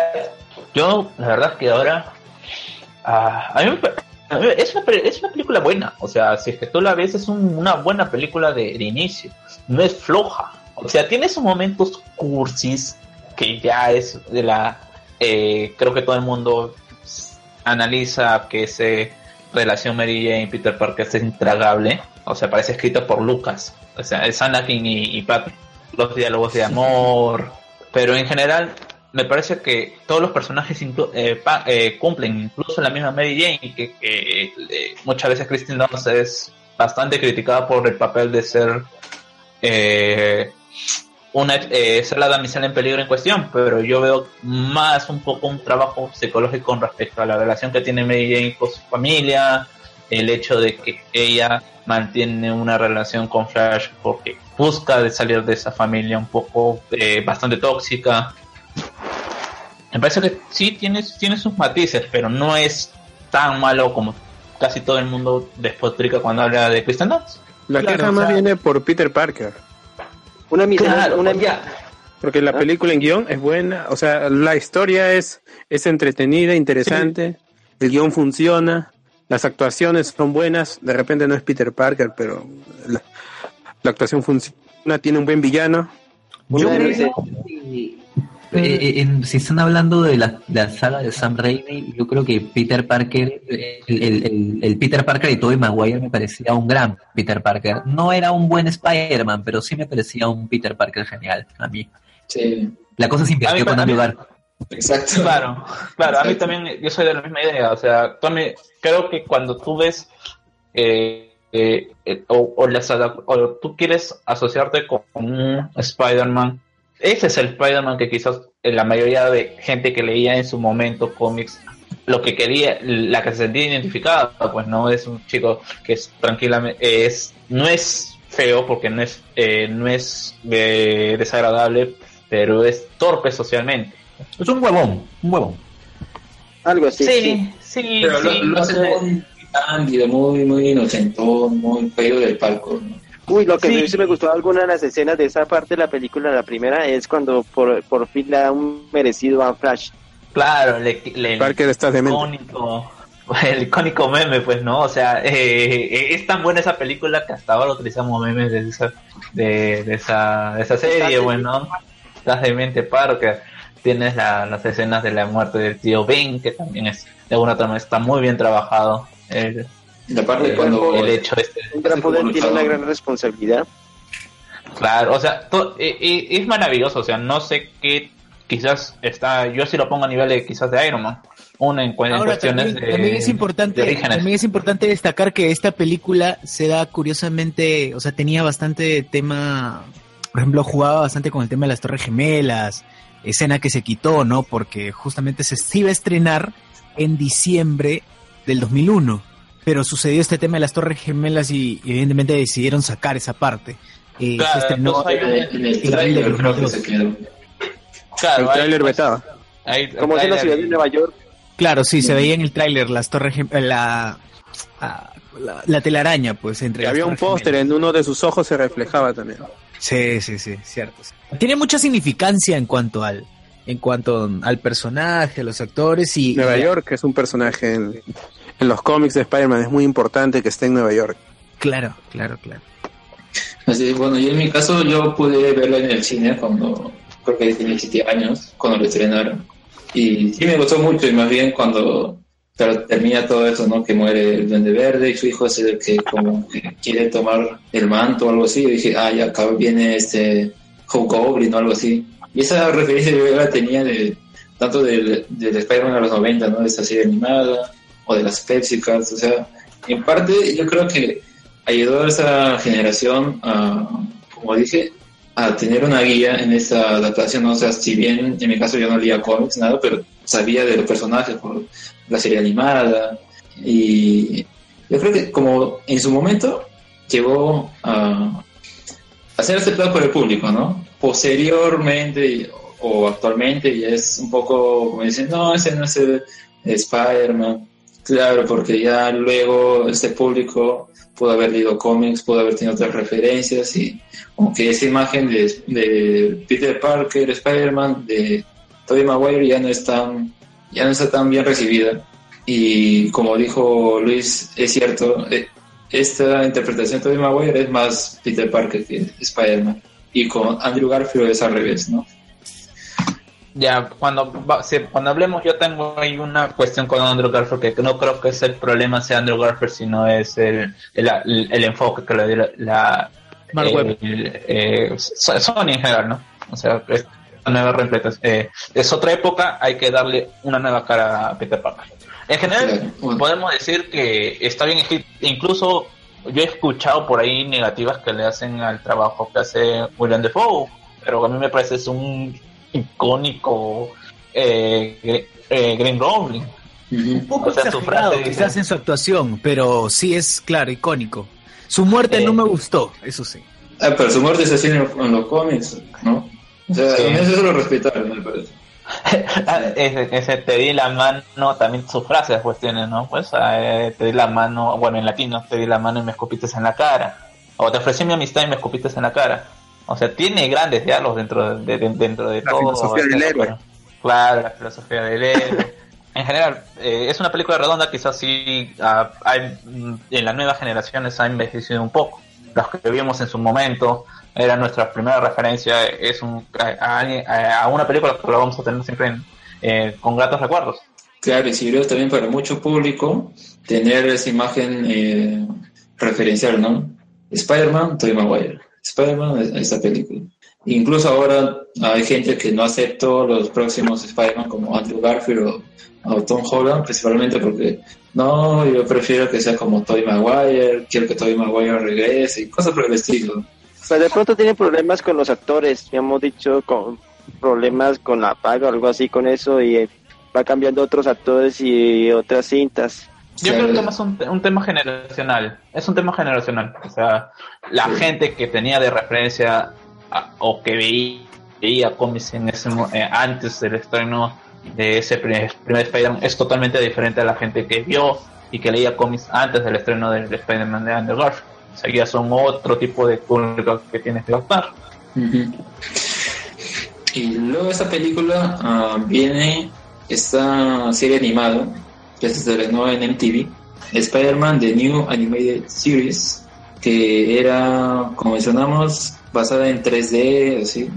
Acá en Latinoamérica yo vi que lo pasaron en Cartoon Network. Mm, eh, creo que es en Nickelodeon. Primero lo pasan en MTV y después la pasan en Nickelodeon. Yo lo vi en Cartoon Network por la noche que lo pasaron. Pero bueno, en fin. El punto es que, ¿qué les pareció la serie? A mí no me gustó mucho, principalmente por la animación. No me cuadraba. La de Se 3D. veía muy oscuro. Y no podía apreciar bien también los villanos. ¿Están hablando ustedes de la. ¿están hablando Es para- ustedes de la serie animada para abaratar 3D? los efectos. Sí, en esa, de esa. No, no me gustó para nada. Yo lo rechacé y no quise verlo. Mm, ah, creo que esa película peca un poco en el sentido de que está dedi- dedicada solamente a adolescentes. O sea, como el hecho de que haya sido, eh, ya como habíamos mencionado anteriormente en otras series, el hecho de estar en MTV era algo más parecido. No estoy, no, estoy diciendo que sea igual a lo que eran las las series en su momento de adolescentes, pues no y lo que ahorita vendría a ser Jersey Shore y todas estas, todas estas eh, realities. Acá abordaba un poco más temas de drogadicción, adic- eh, sexo, sexualidad, y creo que era bastante vanguardista, por decirlo de un u otro modo, eh, el hecho de tocar estos temas en una animación que supuestamente estaba dedicada eh, eh, a, a- a niños y adolescentes y, y que era explícito, no era como estas animaciones que tenían su doble sentido. Claro, ya Mary Jane lo- la ponía esa ropa así reveladora, ¿no? O sea, eh, eh, abdomen. Como el modelo, creo. Claro, o sea, hay, hay que, hay que entenderla como que es una serie que está hecha por una cadena que tiene su filosofía de cómo ve a los jóvenes, pues, ¿no? Y que es lo que le gusta, o sea, es la misma, es la misma, es la misma cadena que acepta a Britney Spears vestida de adolescente para un video musical. Sí, sí. Bueno, de suena y colegiala, o sea, ¿Qué? ¿Colegiala de Tengacumbia? no me refiero a, a MTV, que son los que dieron el ok de que se pase a Britney Spears, que era una figura adolescente sexualizada como una colegiala. En Upside Down the Game. Claro, o sea, no es, no es, eh, no es raro que tengas estos, este tipo de, de, eh, de ideas también en las animaciones que está dirigida para MTV. Sí, y Pero no hay, tuvo no tanto. no hay- Claro, Sí, fue mala, o sea, no tuvo, no, no tuvo aceptación. Sí, por eso duró una temporada y terminó. Ni siquiera sé en qué terminó. Lo único que recuerdo es el villano de, de Electro, nada más, que salía en el primer episodio. De ahí ya no, no la seguí y bueno, se Son tres episodios. Sí, bueno, Pasó en- quizás por tres en algún cadenas. momento podemos darle una, re- una revisada y darle un review más, más a fondo a esa, esa serie, pues, ¿no? Quizás para próximos programas. Con Neil Patrick Harris como Peter Parker. Oh, es cierto. Y ¿Se imaginan a Neil Patrick Harris como Spider-Man? Ay, Al menos- Bendis estaba en el desarrollo. Al menos tiene la, la frente de, de Andrew Garfield. Tiene el mismo estilo de, de peinado también. Pod- Podría haber sido. Hubiera sido interesante. No sé, como experimento tal vez. también tiene a, a- a Rob Zombie como el Dr. Kurt, Connors. Y te mira, bastante, bastante. Stanley también tiene, hace su, hace su, Su camino respectivo. no, hace como voz en inglés. Ah, El penúltimo episodio. No, dice Frank Elson. Sí, en el penúltimo episodio Mind Games. Bueno, otros como Tara Strong también, o sea, que es un... eh, No, alguien no es bastante raro, Tara. Strong ha, ha estado en un montón de series animadas. Claro, o sea, o sea, plata hubo, inversión hubo por parte de Sony. Y bueno, Yo- yo- luego de esto. Yo quiero proponer este. Me gustaría preguntarles algo a ustedes. A ver, Si dependiera de ustedes y les dijeran, queremos unificar, la, no sé si lo han hablado, eh, ojalá que no, queremos unificar la saga del Spider-Man de Tom Holland con la de Tobey Maguire y con la de Andrew Garfield. ¿Cómo harían o cómo justificarían un Spider-Verse que junte a esos tres Spider-Mans en una película? Gemas del Doctor infinito. Strange. Sí, definitivamente Doctor Strange. Eh, sí, doctor Tienen que ver la Strange. gema del infinito. O sea que eh, Doctor Strange abriría un portal y entraría al universo, no sé, de, de Toby y luego van a rescatar, qué sé yo, a Andrew y luego llaman a Tom y se juntan los tres Spider. Creo que Sí. más... po- No, mira, eh, en realidad no sé qué tan posible o qué tan bueno sea ver a Tobey Maguire de nuevo convencido como Spider-Man, pues no, o sea, sí tiene su cara de perrito y todo, pero ya si en ese momento as- eh, tenía 30 años y hacía de alguien de preparatoria, o al inicio nos quisieron hacer entender ahora, ¿Pero qué quieren hacer? ¿Spider-Verse? No, o sea, no, están pla- planteando la idea de que se unan estos tres personajes en una historia. O Spider-Verse. se. O sea, Spider-Verse, pero, o sea, básicamente vas a traer a un Spider-Man en su universo, pero ¿qué ha hecho en ese universo? O sea, es también alguna universos están manera- vacíos. Solo Claro. tienen Spider-Man o y sea, no- villanos. Claro, tendrían que hacer toda una línea de cómics, pues, ¿no? O sea, en general, y no, no está planteado así. La verdad, a mí no, no me trae la, la, la atención. Yo sé que hay muchos que se que se entusiasman por esta idea, pero a mí me dicen, más me traen malas, malas experiencias de las últimas películas de ambas, de ambas series. Pero mira, por ejemplo, podrían hacer, podrían traer al Peter Parker de Tobey Maguire y mostrarnos a un Peter Parker eh, ya casado, con hijos, ¿no? Ya establecido, ya casi semi-retirado. Y de repente nos podrían mostrar el universo de Andrew Garfield, que a raíz de la muerte de Gwen Stacy abandonó la, la manta de Spider-Man y ya no, y, y está como que resentido y está como que deprimido. Y de repente este Tom Holland, este Como Flash. Claro, y de repente este Spider-Man joven, este Spider-Man revitalizado los ayuda a reencontrarse como superhéroes y cada uno luego vuelve a su universo para seguir partiéndole la madre a, a los superhéroes que se les aparezcan. mano. Yo ¿Los sí, superhéroes o como- a los supervillanos? A los supervillanos. yo, yo sigo con mi posición de que Sony hace muy malas ideas cuando tiene que darle protagonismo a muchos personajes. Pasó en Ah, Spider-Man sí, 3, sí, este, está comprobadísimo con- Spider-Man, así que no, o sea, prefiero que ya se, que se queden en su, en, su- en su mismo universo. Quizás puede haber una referencia, pero no, no tanto a Pero sería, ser- sería paja y que, y que aquí tienen que rescatar esa el, el pato Howard de la película del 90. A ver, Eh, está secuestrado por, por este por Blade de la película de los 90 también. Hay, hay un buen cómic de, de Blade con Howard the Duck en Secret Wars.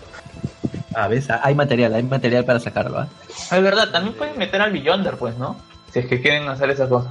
Bueno, ya Ah, lo hizo claro. una vez. sí, ya lo hizo una vez. Por cierto, ya que Luis menciona que, que sería que volvieran canon a Tobey Maguire y a Andrew Garfield, sus respectivos Spider-Man, al menos eso ya sucedió en los cómics, en este evento Spider-Verse, que ahí oficializaron o volvieron canon a diferentes Spider-Man. Pues, entre esos están esos dos, aparte de Spider-Man que, mencionamos antes, y también al Spider-Man de, de sus sorprendentes amigos, que terminan muertos ahí. Pero No, yo, yo había visto. Man también aparece. Su Spider-Man también con lo perdón también aparece. Yo, yo, yo había Claro. visto de que en una, en una Claro. parte de esa historia hay un universo al que quieren entrar, pero no prefieren no perturbarlo y que era como que un, un, un- un guiño porque era la primera serie o porque era la primera serie de Spider-Man y ese universo como que no lo tocan. No, me- no, no me acuerdo cuál era, si era el de Spider-Man a sus sorprendentes amigos o era otra serie de Spider-Man más antigua. Sorprendentes amigos sí lo, sí lo afectan, destruyen todo y el, el perrito está triste. Ah, sí. matan a los tres. Un... Eh, qué pena muchachos, yo los dejo, ya tengo sueño y quiero consultar con la almohada ahora. No te preocupes, Rubén. Antes, tu- tus saludos, tus invita, invita a tu público, por favor, para que te siga. Listo, no hay problema. De todos modos seguiré compartiendo cada vez ocho días si sigue con esta transmisión en diferentes grupos. Sí. Muy bien, Rubén. Muchas gracias, de verdad. Bueno muchachos, de- encantado de conocerlos. Bueno, yo creo que algunos sí los conozco de todos modos. Ya hace tan largo tiempo que no paso aquí a saludar aquí en el chat. Bueno, muchas gracias Ah, no te de todos modos. Sí, Rubén, tú siempre Ah, no, eres Rubén. bien recibido acá, no te preocupes. Bueno, que descansen muchachos. ¿Quiere licor de café? Carlos hasta quiere mañana. licor de café, creo. Gracias, Rubén. Un abrazo a la distancia. bueno, un abrazo a todos. Sí. Muy bien. Y Muy bueno, bien, luego- sigamos. Luego de esta serie animada, pasamos a la mejor película de Spider-Man hasta el momento, que es la Spider-Man 2, del 2004, Peliculón. en la que Peliculón. tenemos como villano Mejor a villano. Doctor Octopus. Y sí, a mí me gusta siempre que la veo por televisión, quedarme un rato viéndola, y es bien paja, y aparte de que dura considerablemente es larga, ah, pasa bien rápido la, la- toda la historia, toda la película. Como Peter pierde sus... mucho renuncia a ser Spider-Man, quiere llevar una vida normal como Mary Jane y todo, pero luego al final tiene que volver a, vestir el manto porque tiene que detener a Doctor Octopus. Al final el villano también, ¿no? Como ah, se mata a sí mismo para poder remediar lo que hizo, ¿no? Su redención. O sea, ah, por ejemplo, volviendo a la serie de los no- del, del 94, que mi referencia era de Octopus en ese, ese entonces, en donde ahí te lo presentaban como que Octavius había sido un profesor en un campamento de, de Peter y de alguna otra manera sí tenían algún tipo de relación. Y acá vuelve a ser el mi tiene un tipo de relación como siendo un profesor a que él admiraba y me parece que esto es genial la transformación y todo el discurso que te dan después, ¿no? De que básicamente es lo mismo, pues, ¿no? Que eh, es- eh, la inteligencia es un don que tiene que ser usado en, en el beneficio de la humanidad, que es básicamente un poder, un gran poder conlleva una gran responsabilidad. Todo el origen de ese Octopus está en, en Ultimate Spider-Man, del- el cómic del, del 2000. Es idéntico, hasta Raimi aparece en, en los cómics. Están filmando paralelo a las que, que aparece Spider-Man. Están filmando la película de Spider-Man. Es que esa película trata muy bien, ¿no? o sea, te habla sobre la responsabilidad, el hecho de que tú, quien, tanto eh, tú tienes un- muchas veces que cumplir con otras personas, eh, tú quieres cumplir con otras personas, tienes tus propias metas y que muchas veces esta responsabilidad que te cae de, de- del, impre- del imprevisto y si te encuentras en una situación de duda y donde realmente puedes decidir entre ser o no seguir esa responsabilidad, muchas veces tomaríamos el otro, el otro camino, pues, ¿no? Y seguir siendo lo que de repente podríamos ser, pues, ¿no? Esta contraparte que teníamos en el... No, no, eh, cuando le dice... Eh, Oct- eh, le dice a Peter cuando, cuando lo, ha hablado de él, le dice que es inteligente pero holgazán.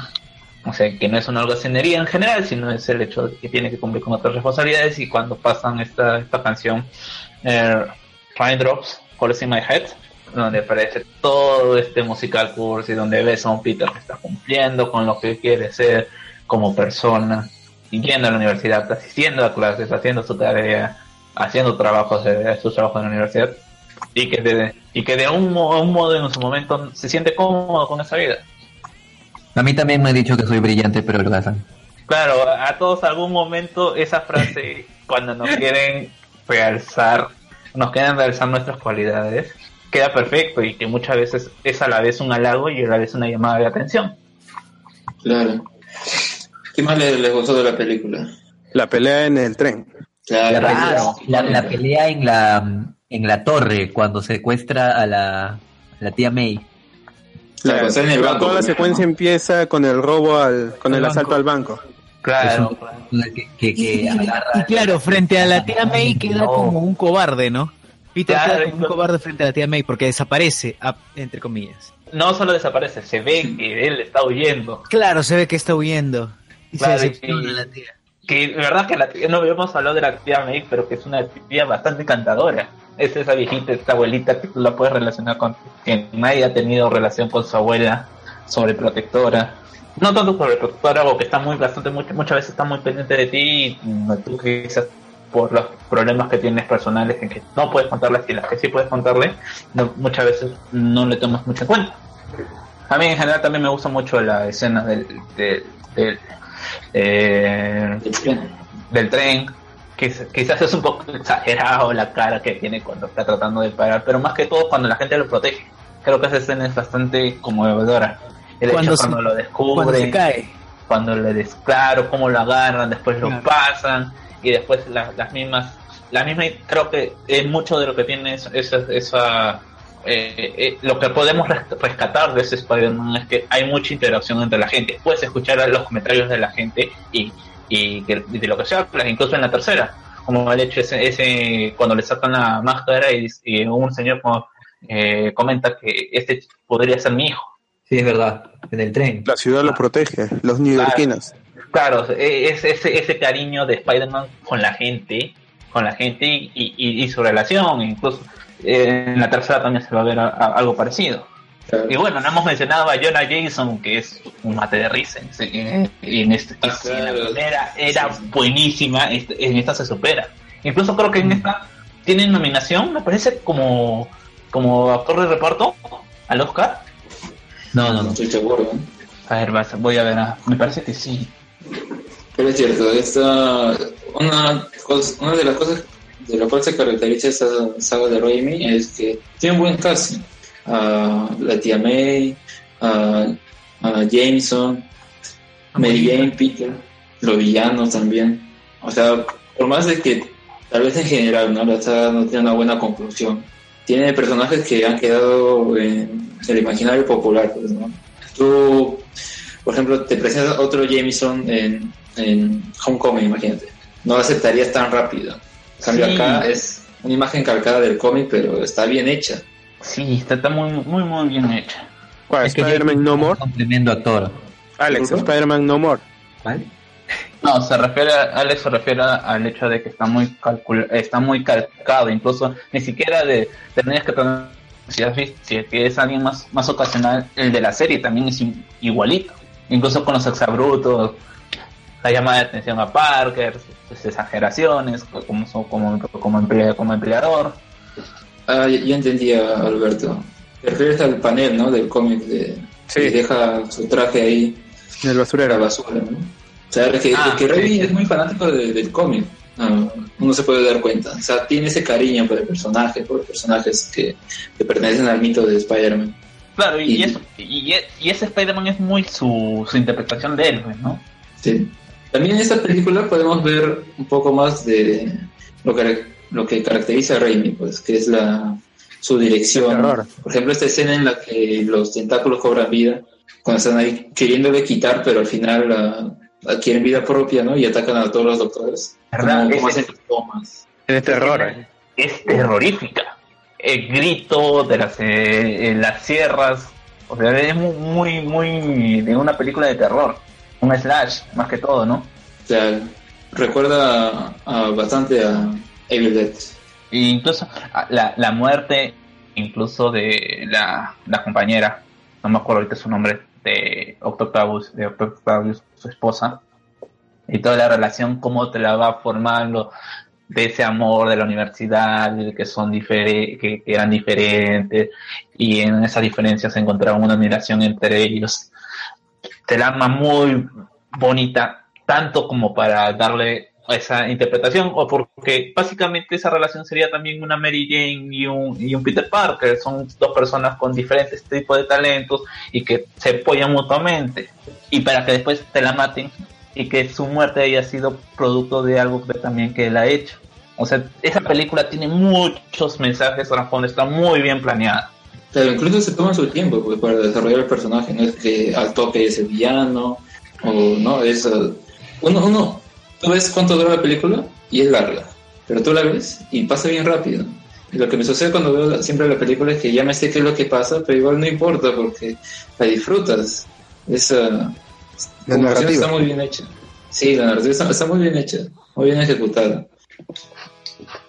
Hay ciertas críticas que, que he leído, que he escuchado sobre la película que, ah, claro, es ya que lleva con el personaje de Peter, ¿no? Que no es tan como en los cómics. Ah, por ejemplo, una que he visto es que no es tan científico como es Peter, ¿no? Y otro también es que no es tan chistoso el personaje como cuando es Spider-Man. Que sí, uno, uno puede notar eso ya a posteriori, ¿no? Pero es una queja de fanboy. Claro, pero en su momento, tú ves. La película no funciona. importan mucho esos detalles. No, yo le, di- bueno, yo lo veo como alguien, que alguien que está más pegado a la ciencia, que quizás el error que eh, tomó Raimi y que quizás eh, en su momento sí funcionó y que con sus propias decisiones, porque él no quiso lo que son los disparadores, de que Spider-Man, este Salen, Spider-Man, le salen de la piel. claro, le tienen la piel y que La es un demérito, orgánica. claro, es un demérito para su telaraña orgánica o sus disparadores, disparadores que lo pondría a, a inteligencia a niveles o tentando hacer niveles de Star, de Red Richardson, Bruce Banner. Pero acá, si se recuerdan, el gag que era de la serie del 94 era de que se les acababa los disparadores frecuentemente y que tenía que recargar y muchas veces esta la, los ponía en situaciones comprometedoras en, en- en pleno balanceo entre Nueva York. Acá de alguna manera en esta segunda en esta segunda en esta segunda película retratan esos gags, el hecho de que en la inconsistencia de sus poderes le dan esta, esta sensación de peligro mientras está ah, haciendo uso de sus poderes. Incluso la escena, la escena donde está recuperando, vuelve a tomar su- el uso de sus poderes y lo está probando y donde dice he vuelto, he vuelto y se saca la miércoles y he vuelto a caer. Claro. El humor está muy bien manejado. Claro, o sea, claro, o sea, ese, e- ese, ese dentro de todo el humor está muy bien, bien manejado y la verdad es que es bastante difícil encontrar una película de, de, de superhéroes bajo, bajo, con un humor bien escrito y que funciona.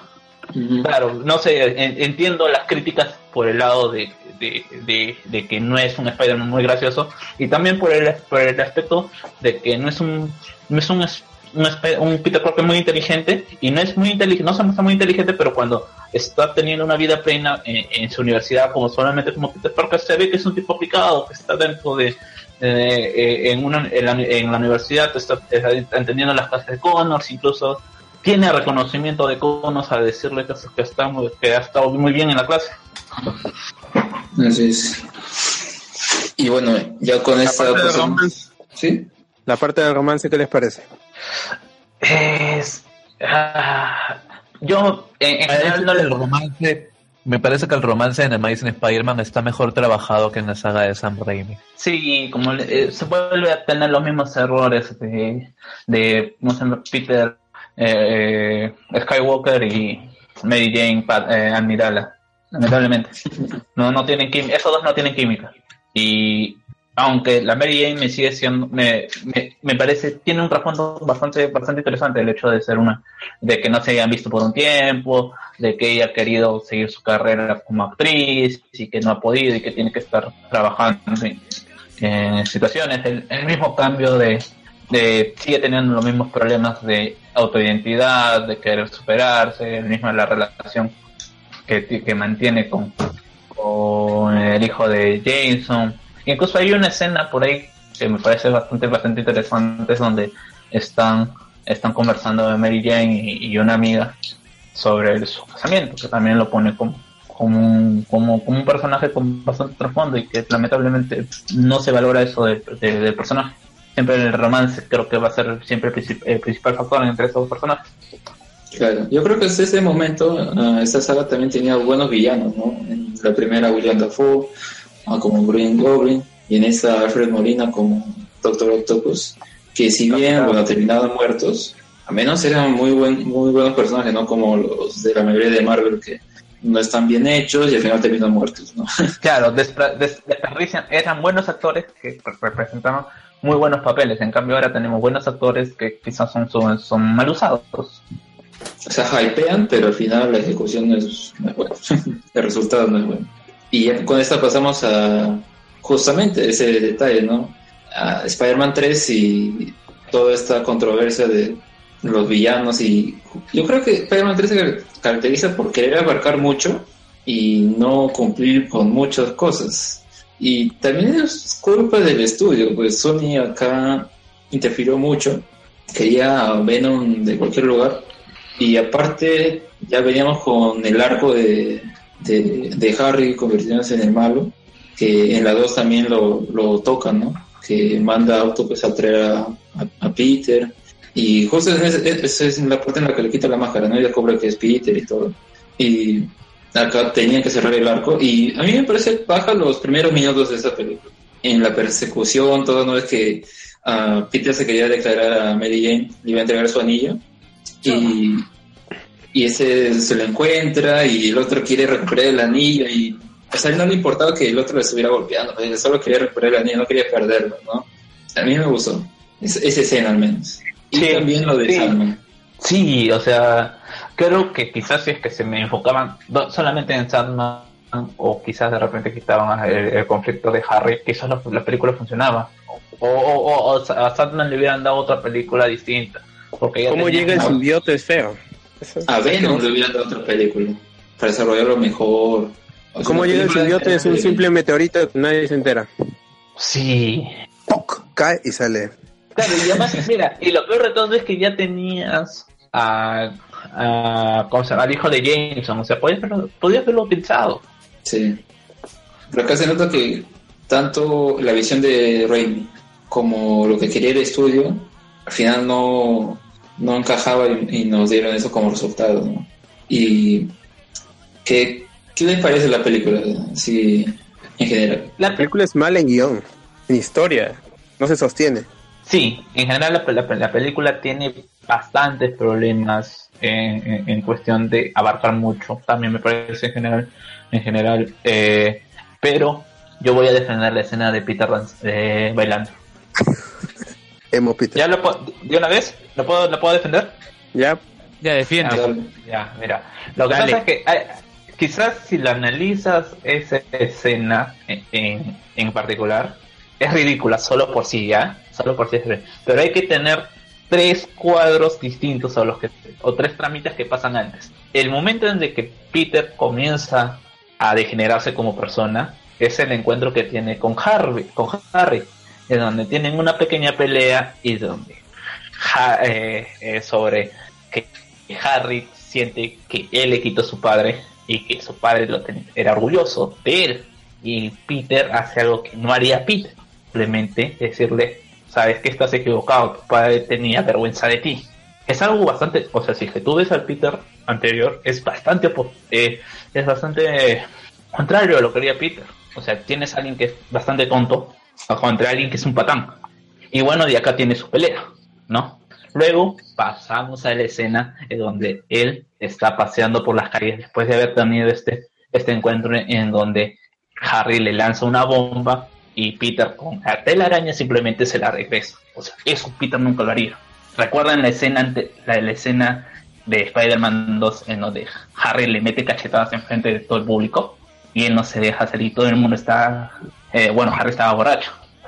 O sea, tenías eso, tienes que tener esas dos conversaciones en cuanto al personaje de, de Peter. Luego tienes la escena de él donde está con su peinado emo y está caminando por la ciudad y siente que las mujeres la están mirando de, de diferentes maneras, que es algo que a él, eh, de nuevo, Peter no, no sentiría. Y encuentra esta foto trucada donde está eh, el Spider-Man negro y donde el, el, el autor de la foto era Eddie Brooke. Y también tienes de nuevo algo de lo que había dicho anteriormente, de la conversación entre la gente y que la gente se le puede escuchar diciendo, hey, mira, mi hija, mi hija, mi hija eh, ha cambiado de colores y mi hija admiraba a ese tipo, ahora qué le voy a decir. Y la foto es básicamente él están robando mango. Y luego pasas a la escena en donde Eddie Brooke, donde revela, donde se muestra un poco más agresivo y termina con la, con el despido. Luego pasas a la escena del, del baile o, del, o, o de la escena donde él está caminando con esta música de jazz y donde ves exactamente la misma escena que habías visto anteriormente en el otro cuadro, que son las mujeres mirándoles, pero ya este Peter ya está bastante más patán que el anterior. Y, y le- ya comienza a hacer la, la ridiculez, que es consistente con lo que sería el, opositi- el, El opuesto. el, el el opuesto a, a Peter, bueno, Sería- si tenías un mongo, ahora tienes a, a un Kikín, el rey, el rey del gallinero, el gallo del gallinero. O sea, tú dices que Lucho Cáceres es el Spider-Man de Spider-Man 3. Básicamente es eso, o sea, toda la parte... Lucho Cáceres. Claro, y Lucho Cáceres, escena- Kikín, el gallo del esa- gallinero. Que quizás es algo de que se le critica mucho a Raimi, que son básicamente Spider-Man 1, Spider-Man 2 y Spider-Man 3. Son copias básicamente en estructura. Tiene ese personaje que tiene dudas sobre su poder y donde tiene un villano que tiene algún tipo de relación con él. Ya, básicamente acá lo que se hace es copiar eh, la canción que había estado en Spider-Man 2, poner la otra canción y tener la misma interacción entre Peter y él. Para mí, aunque la escena suele ser ridícula y en su momento pareció ridículo, es consistente con lo mismo, con el Peter que se está planteando cuál es la visión de Raimi. Lo que sí me parece un exceso es la escena de La La Land 2, que es posterior. Ya, eso sí, ya no, no, hay, no hay modo de defender esa, esa cosa. Ah, cuando baila La con Gwen Stacy. Claro, Esa es una de las cosas a mí que no me gustó de la película, que, que metieran a Gwen Stacy recién en la tercera, o sea, como que, como, como dije, ¿no? Quieren meter muchas cosas, pero al final no resulta bien, pues, ¿no? Era Bryce Dallas Howard con... Sí, sí, sí.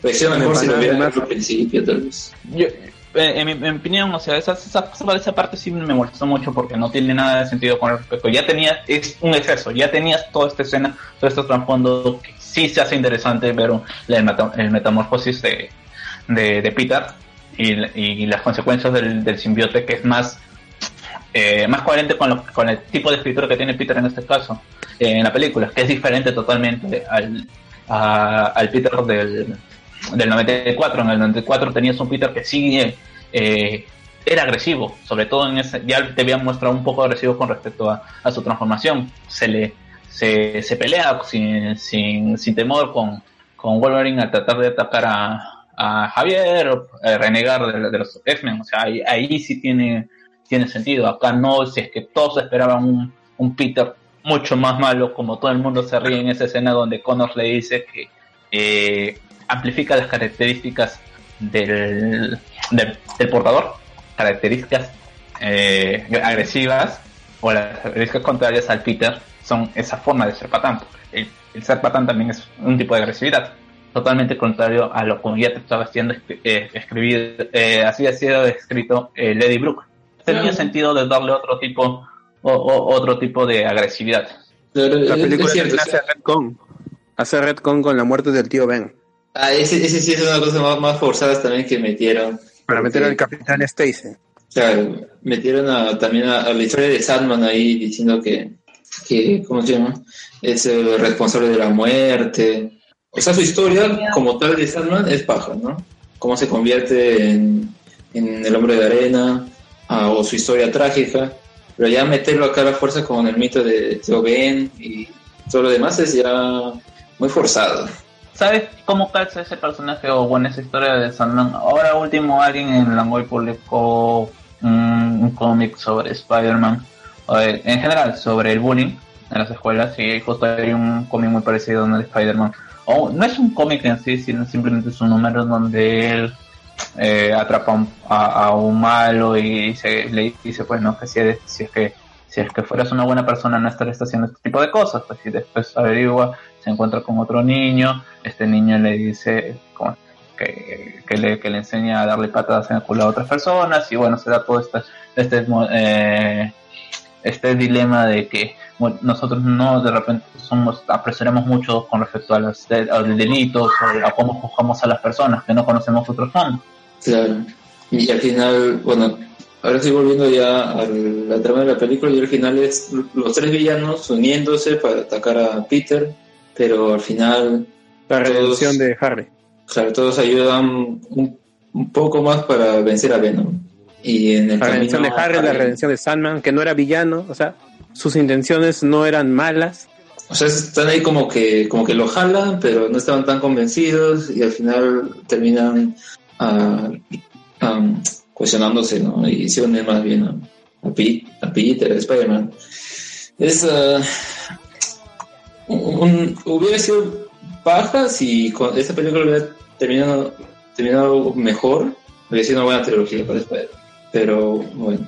Sí, lamentablemente Mary también Jane colgada, Alberto, ¿qué dijiste? que tiene a Mary Jane colgada haciendo nada. Muy bien, es claro. Sí, es cierto. Jonah es cierto. Jameson pidiéndole la y cayéndole las cosas, cayéndole un carro, pero sin hacer nada. Ahora, pese a ello, es la que es la que más ha recaudado de las tres. es que venía con Por el No tiene hype. que ver. Por el hype. Sí, seguro. Claro, puede ser por el hype, sí es cierto. Y Lagarto. Nunca Esa era para la apareció, nunca apareció el lagarto y Yo tenía, tenía un- entendido- No se sugiere nada. Que, que, Sam Porque ¿cuál es el campo de estudio de, eh, del Kurt Connors de la genética, la reestructuración genética y este Kurt Connors no tiene el brazo Físico. cortado. Es físico. En la película. En la película Yo es físico. pues. Yo tenía entendido de que Sam Raimi quería usar a Lagarto como, como el villano de, del Spider-Man 3. Y por eso era que lo había sembrado desde, el, desde la Spider-Man 1, para que vayamos agarrándole cariño, que lo vayamos conociendo, y que en Spider-Man 3 se volviera Lagarto. Pero creo que eh, Sony no quería que ese sea el villano final, y le, le pidió Venom, Venom, Venom, Venom, pero él no quería meter a Venom y al final tuvo que forzar el guion para que salga la, la vaina que terminó saliendo. Yo, yo Pero, entendido de eso. o sea, siguiendo lo que dijo Alberto, no tiene sentido, pues es físico. Claro, Es Pero- un lagarto. Es, es- Robótico. es verdad, no- nunca lo había visto así. No, no había posibilidad de que, que se vuelva como llama. Al menos que quieras, que quieras forzarlo y decir que tiene un amigo, que tiene, que comente los científicos, no todos se conocen, tiene un amigo en la universidad que está experimentando con, con re- regeneración estructural del ADN y, y que se, se somete a esas pruebas. Pero ¿qué te parece si tal vez en la 3 Connors se asocia con lo- los trabajos y las investigaciones de, de Osborn y producto de eso podría salir el lagarto? ¿no? Es que tiene que, en esa película tendrías que establecer el hecho, o bueno, eh, hacer que Connors pierda el brazo, porque si no, no tendría sentido. Pero no hay Oscorp que- en la 3, ¿no? No se toca Si el desde tema el de Oscorp. pues debes asumir que lo ha perdido en algún momento, ¿no? O sea, no, no, no creo que sea tan necesario mostrar que, que pierde el brazo. O sea, desde el inicio ya no tiene brazos, está manco. Pues. Es, es que si es que hubieras querido hacerlo así, hubiera, lo hubieras hecho el personaje. Ah, simplemente lo hubieras hecho desde el principio, no tiene brazo, pero de todas maneras es un profesor espectacular. O sea, de repente podrían decir que era fanático de Pícoro, que algún día de Pícoro y no le salió. Y luego sería verde como pícoro. Claro. Claro, y, y justo si pasamos ya de una vez a la, a la siguiente película, que viene a ser Amazing Spider-Man, justo ¿Y creo que... espectacular no van a hablar? A ver, ¿pudieron ver Espectacular Spider-Man? ¿Qué les pareció? No la he visto, a mí me gusta la canción. A ver, Alberto, tú, Espectacular, espectacular, Ah, ya. A mí, ¿qué te a es- a mí sí me parece que es la mejor serie animada de Spider-Man. Y es sobre niños. ¿Qué, te- qué, qué dices, Bobot? Tú no sabes nada de Spider-Man. Spider-Man es... Tobey Maguire. La muerte, el sufrimiento, no jodas, el trauma. Spider-Man- está muy niño. No, no, yo quiero un tipo de que parezca de 40 y que actúe como de 20. Y que sufra, que esté llorando. Explícame, Bot. eh, Explícame, Bot, ¿por qué Spider-Man tiene que ser un niño? ¿Por qué tiene que ser un adolescente? Tiene que ser un adolescente dependiendo de qué, de qué Peter Parker adaptas. Si quieres hacer una adaptación de los cómics de Ditko, que era un adolescente retraído, tienes que hacerlo adolescente en un colegio normal, regular, no como el, de Homecoming, que es un colegio, parece que va a ser un colegio de ciencias, donde son pura gente inteligente, tiene que estar en un colegio del Estado y tiene que ser bulleado por un Flash Thompson blanco, rubio y alto. Tiene que tener a su Mary Jane y a su Gwen Stacy. Y eso es lo que tiene Spectacular Spider-Man. Y los guiones son buenos, los villanos son buenos. Está Harry Osborn, está este Norman Osborn, el Doctor Octopus, el Rhino, Shocker, pero Vulture creo que también sí, Vulture, Rápido. Tombstone, claro. Las- y la serie es buena, los guiones son buenos, pero fue cancelada. Y sufrió lo mismo que Spider-Man del 94. Quedó una historia inconclusa. La historia creo que era que se iba a declarar a, a Gwen, creo. Y al final lo, lo dejaron. Sí, pues. Y eso es justo con la compra de, de Disney, creo. Justo ocurre ahí. También es que el creador de, de esa, de esa serie animada tiene mala suerte, ¿no? Porque él también había hecho Young Justice, que Ah. también quedó en dos temporadas. Y, y ya con estas serían dos series que le cancelan. El estilo de animación me gustaba bastante, que se veían las, las partes de los cuerpos, este, se veía segmentado el brazo, los dedos. Mm. y aparece Liz Allen, agregan otro otro interés romántico que es posterior en los cómics, pero acá es desde el inicio. Y en latino tiene las voces de las películas de Raimi. Interesante. Ese, ese dato sí no lo sabía. Antes de pasar, de pasar a otro, a, con leo comentario de Manuel Jiménez, nos dice, la mejor parte de Spider-Man 3 es que Eddie Brooke rezando para que Peter se muera. Cierto, cierto, cierto. Yo no sé por qué la gente le tira, tiene tanto odio. Sí, es mala, pero si quieres divertirte, reírte un, un rato, es- la película sí, está bien, o sea... A mí no me acuerdo que sea el de The 70 Show, porque tenía Sí. toda la carga del personaje. Y aparte su personaje es Eric Foreman, no era este, no era el Venom de ninguna manera, nunca le creí. Era Eric Foreman haciendo de, de Venom. Era el- un universo en el cual The 70 Show ocurría en el mismo universo que Spider-Man para mí. Yo sentía que en cualquier momento iba a aparecer Donna como Mary Jane, que iba a aparecer Fez como Lagarto, este, a- a- Kelso como, como Duende Verde, en cualquier momento iban a aparecer. Bueno, sigamos. Yo justo, eh, para cerrar eso ya de la, de la película de Raimi, yo justo también fui a verla en el cine cuando se estrenó, ¿no? Ah, no sé cuántos años tenía en ese momento. ¿Fue 2007? No, perdón. Sí, 2007, hace 10 años, pues, sí. Ah, a mí, claro, no me gustó tanto como mencioné, pero al final que le dan es bien, bien gracioso, ¿no? Porque ah, Peter ya termina todo su, su recorrido, ¿no?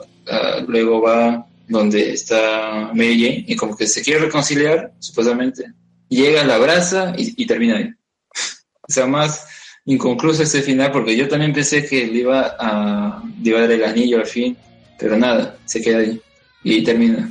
Y nunca más hubo continuación de la historia.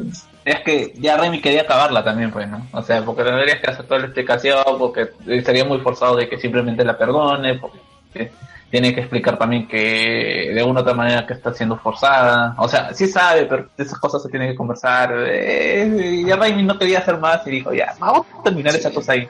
Sí. Y bueno, ya con esas dos últimas películas, ah, la de Amazing Spider-Man, ah, dirigidas por Mark Webb, más conocido por su trabajo previo que es 500 días de ah, of Summer. Ah, con razón, tiene muy bien manejado la, esta parte de drama. Entiendo, se entiende, la parte de relaciones. Sí, esa es la parte más destacable. La primera termina siendo ah, una buena película de Spider-Man que nos muestra ese Peter, veo. su Peter más, ah, o mucho, un Spider-Man más apegado a los cómics, ¿no? Mientras a Tobey Maguire era más un Peter Parker, acá Andrew Garfield era más Spider-Man. Y sí, era un Spider-Man, es el Spider-Man que a la gente le gusta ahora. claro, Es que No sí, es más sí, sí, cómico, todo. Por eso le gusta tanto a Ramos, Andrew Garfield como, como Peter Parker y Spider-Man. Porque es Ramos. el estilo. Porque es el estilo que con el que se dibuja ahora. No, no tan musculoso, sino más atlético. Sí, bueno, Ramos tiene unos dibujos, eh, al menos está mejorando algo. no se está mejorando de sus primeros dibujos en Spider-Man. Pero bueno, ¿qué les pareció la película? La 1, la 2, ¿También en Spider-Man? sí. Del 2002. Em, eh, yo vi The Amazing Spider-Man y si bien no me sorprendió, es que venía, venía luego de Avengers, entonces era como que luego de Avengers cualquier cosa que vieras que incluía solo a un superhéroe, eh, para mí fue un bajón. Entonces me pareció Sí, buena, pero no me sorprendió. O sea, fue como, ah, sí, bueno, chévere. No, luego de Avengers la valla se había quedado demasiado alta. O sea, como espectador te lo digo, ¿no? Ir al cine unos meses antes a ver Avengers y luego volver a ir al cine a ver otra vez Spider-Man, otra vez el reinicio, fue- sí, fue un poquito tedioso. Sí. Alberto, ¿qué te parece a ti? Yo sí fui emocionado porque por el tráiler que parecía que había sido grabado con una GoPro y por el diseño, porque en, en ese momento, a ver, yo en el 2012 ya había llevaba cuatro años de leer cómic y es, es en esta parte en donde el diseño cambia, entonces yo lo veía más más familiar con los cómics que había leído. También te- en ese momento era tenía mis quejas de, de por Toby Maguire como Peter Parker, que ahora ya la, ya más maduro me doy cuenta de que era el Peter Parker de ese momento. Entonces, renegaba un poco de como los que renegaban de, de Batman 66. Entonces, ya iba predispuesto a que me tiene que gustar. Cuando veo la película, la película empieza con los con, con la historia de, de los de los padres de, de Peter Parker como agentes de agentes de no sé qué cosa. Y eso me descuadró. Sigo la película, la película me llega a aburrir en, al- en todo el desarrollo del, del lagarto y la relación con Gwen Stacy. Me gusta la parte del cuando todo cuando Nueva York otra vez se hunde para alinear las las este las grúas y él pueda ir hasta hasta la torre Oscorp y luchar en- y ya para la batalla final contra el lagarto y la posterior muerte del, del capitán Stacy. Esa esa parte siempre, siempre me ha gustado en, en los cómics y en la, en la trilogía de Raimi. Termina. No me gusta cómo muere el. cómo muere el lagarto. Porque no, bueno, muere, muere el lagarto, pero no muere Kurt Connors. E- Eso sí, eso sí me gustó. Se parece, no recuerdo. Hace tiempo también. Termina con el. Claro, por el antídoto. Con la promesa que nunca más va a estar con Gwen Stacy, que no importa porque viene la segunda. No, y lo, y lo peor es que no, no importa porque en la mismo final se arregla, o sea, es estúpido, ese final es estúpido. O sea, yo no entiendo cómo a gente le puede gustar ese final. Y luego hace un salto es- estilo cómic y acaba la película. Y yo no sabía qué había pasado, no, no tuve que verlo otra vez para darme cuenta, para darme cuenta de que de los errores que tenía la película. El traje no me gusta, el traje es demasiado marciano, es, es muy alta costura, pero demasiado extravagante, ¿no? En la segunda se arregla eso. Eh, Y la película ahí la tengo descargada, me gusta ver las, las escenas de acción, pero sigue, me pare- sigue pareciendo ya, ya a esta altura ya son seis años, cinco años que han pasado. Claro, no me gusta la película. En el, en el colegio, en el instituto, ¿no? Que estaba, o a la misma personificación del lagarto, ¿no? Que era más, uh, más humanoide que el lagarto. No, Sí, no iba a que, pegar que no mucho. tenía fauces, era una boca, Sí, se veía, se veía extraño. un, un alien. Sí. Y en las en- yo esa película yo la vi un día antes o se- días antes de, de que se estrenara Spider-Man 2, es- Amazing Spider-Man 2, porque no lo había visto. Y me pareció buena en general, pero esta y con Spider-Man 2 lo que tratan de hacer es esta relación entre tanto Andrew Garfield y Emma Stone, pues, ¿no? En sus personajes, que justamente eran, eran pareja para, esa, para esas fechas. Así que era más, más real, se podría decir, ¿no? Y en la segunda ya, ah, Carlos, a ver qué, qué opinas de, de ese Amazing Spider-Man. De esa primera. Mira, yo voy a ser sincero, no he visto la segunda hasta ahora. eh, porque simplemente la primera no la tolero. Yo eh, soy de los que le tienen bastante camote al lagarto. Es el primer episodio con el cual empieza la serie, la serie animada. La noche del Claro. lagarto. Claro, y, y encima, como alguien que ha crecido con el 94, ves toda esa relación que tiene Peter con el Dr. Connors de confiabilidad. Es una de las primeras personas con las que él confía su identidad también. Eh, tiene eh, eh, el contacto con su familia, como Peter, tiene como profesor. O sea, yo veo cuando, cuando quiero un Connors, quiero así. Y de, de alguna otra manera, el, el Connors de, de, la, primer- de, la, de la primera de la, de la, saga de Raimi cumple con, eso, con esas expectativas. Ser un profesor que está ahí para Peter, que es un, una un mentor dentro de, de- de- dentro de sus, de sus posibilidades, como alguien de confianza. O sea, a nadie le entregas un simbiote, así nomás, o le- para que lo analice. O sea, tiene que tener un rango. Acá destrozan esa relación. Es muy lejana. Y Pero la ve muy cercana porque tiene relación con sus padres. Sí, pero por ejemplo el hecho, tenías en, en- en la, en la serie 24 tenías mucho el hecho de que no querías hacerle daño a Cono.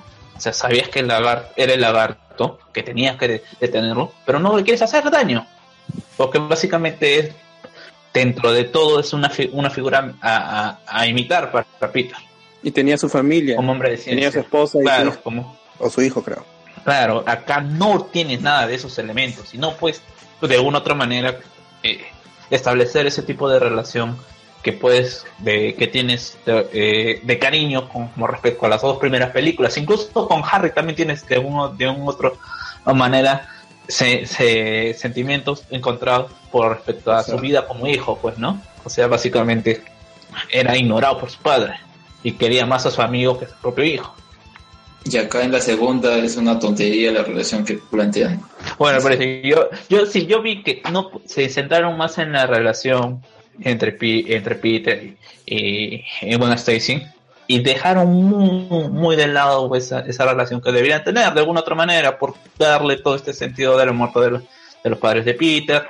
Eh, creo que no tiene el mismo encanto que tiene, por ejemplo, la muerte de, de- del tío Ben, buscando de nuevo usando esa, las, palabras de una un gran poder una gran responsabilidad, pero dicho de otro modo, tratando de decir eso, la muerte en, el, en, esta, en esta tienda que es bastante cutre, es bastante pobre, en la otra habías tenido una escena muy graciosa, que es el hecho de participar en este tipo de wrestling calle, calle- callejero o informal, y tienes todo el hecho de la araña humana, del hombre araña, Cómo cambia el tono de la película en un instante. Claro, o sea, y después tienes el amor, o sea, está muy bien manejado. Acá no, acá es demasiado lineal, o sea, es como que decir, vamos a cumplir con la historia de origen, ¿por qué? Porque nuestro villano es, es el lagarto. Y tampoco le da la profundidad al lagarto.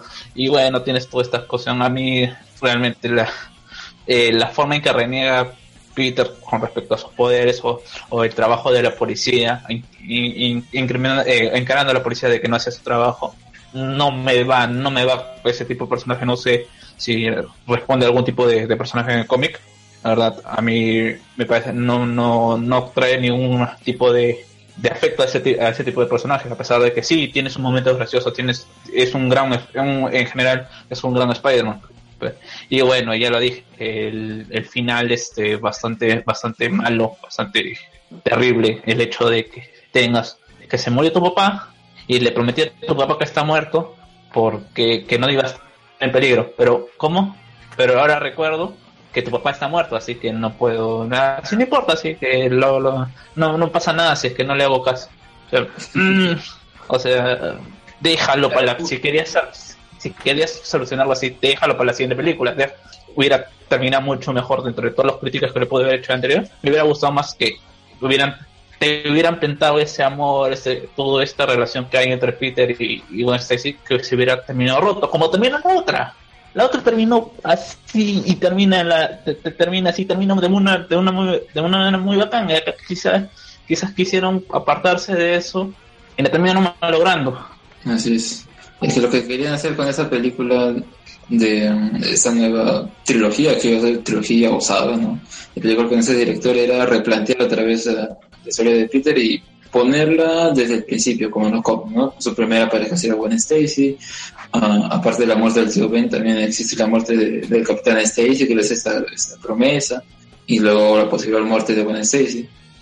Pero eh, eh, que, que adapten esa parte, a mí fue lo que me gustó de todas estas dos películas. Ah, la muerte, mucho, no, la promesa del Capitán Stacy y la muerte de Gwen Stacy, que nunca había sido adaptada a, ni a cine, ni a series, ni a animaciones, me parece. Recién fue acá en esa película, que lo- en la segunda, que lo pudieron adaptar. Y, y es- eso me pareció paja. Porque si bien la segunda película es una, es una total porquería, o sea, a mí, a mí no me gusta. Me- porque otra vez yo creo que lo que parece Sony es que se entusiasma mucho. Ah, con Spider-Man 2 ah, ah, de Raimi les fue bien y todo, entonces en la otra vieron, ah, hay que meter más cosas para tener más, ah, más recaudación, todo, y metieron todo y al final la película terminó siendo mala. Y en el caso de esa también a la primera le fue bien, a la primera Amazing. Entonces, ah, hay que meter varios enemigos otra vez. Y pues al final terminó siendo mala también. Ah, como dije, lo único que, que rescato de la segunda es la muerte de Gwen Stacy. Me gusta esa escena en la que... En la que Que se sabía por, por el traje, por el outfit que tenía Gwen Stacy, por la falda y el, el saquito verde. Claro. Y todas las películas te están planteando su, su relación, ¿no? O sea, se toma el tiempo para hacerla ver crecer, para con el público empatizar. En la segunda hacen más recalco en esto. Y es paja. Y cuando muere, me gusta esta parte en la que cae y Peter lo quiere atrapar, ¿no? Con su telaraña. Y la, la telaraña forma una imagen así de una mano, ¿no? Como queriéndola a atrapar, pero bueno, al final lo logra muy tarde y termina rompiéndose el cuello. Bueno, ya ¿Es verás culpa de Peter o no? Disculpa, Alex, ¿para ti es culpa de Peter o no? ¿Peter la mató? Porque es porque es la discusión eterna de los de los fans. Pero ya no se resolvió eso en un mismo cómic. Mm, Bueno, sí, pero se ha vuelto a cuestionar en Clone Conspiracy. A la última saga. Pero en la película, en la película, A ver, por cómo está creo- filmada. A ver, si lo dejaba caer, igual se moría. Si lo atrapaba, tal vez lo que debió haber hecho es atraparlo antes, ¿no? Eh, eh, no sé si ca- calificarlo como, como el culpable de la muerte, pero para su momento ah, funcionó, ¿no? O sea, sentir la culpa, tal vez de... yo- por mi culpa fue que, que murió ella y por mi culpa fue que mueren varios de, de- de los otros personajes pues, ¿no? anteriores, ¿no? El tío Ben, Capitán Stacy y, y hubiera sido también la tía May ¿no? en, en el futuro, ¿no? Por mi culpa murió la tía May, pero bueno, pasó lo del Mephisto. Pero no sé, es, es debatible. No, no lo podría calificar como el culpable, porque o sea, él hizo lo que estaba a su alcance y si bien no pudo salvarla, mm, la acción no fue la que le ocasionó la muerte. Pero si no hace nada, igual. Es que suena feo, suena feo cómo se quiebra su, su cuello. Ya, ¡Crack! Cholo, ley básica de, cual- de cualquier científico. Malogrando Sí, se aprende, cholo. No, la- la- lamentablemente, o sea, creo, justo creo que pasa lo mismo con Mary Jane y ahí sí hace lo correcto, pues no son situaciones que muchas veces la- las, las terminas analizando y sí pudiste haber hecho más, pero ya depende de la persona de las cosas que le vienen antes y después, cómo tomas tu, tu actitud frente a eso. Así es. Y ya para cerrar, a ver, la, ah, la serie Ultimate Spider-Man. ¿Alguien la ha podido ver? ¿Qué le parece? Yo he ¿Cuál? visto la Ultimate. La que Spider-Man Chile. sí. Creo que recién ha terminado este Es año, moto, ¿eh? 2017. 2017. Que aparece Nick Fury. Yo he visto algunos, creo que vi el donde aparece Deadpool, que es un Deadpool bastante bajo con respecto a, a- al personaje de cómic, pero bueno, cumple para la serie. Eh, eh, es, orientado a otro, otro público, ¿no? Quizás peca mucho de ser muy, muy para niños, muy para, bueno, aunque ese es su objetivo, pues, ¿no? Claro. Es más vender juguetes, ¿no? Porque te das cuenta que a cada rato pone nuevos ar- nuevos ah, equipos que usa Peter, que usa eh, Spider-Man. White Tiger, claro. White Tiger también está por ahí. Colson también aparece por ahí, me parece. Colson tiene un este un shipeo con la tía May. Que tanto le gusta verte, man. claro. Danny Rand.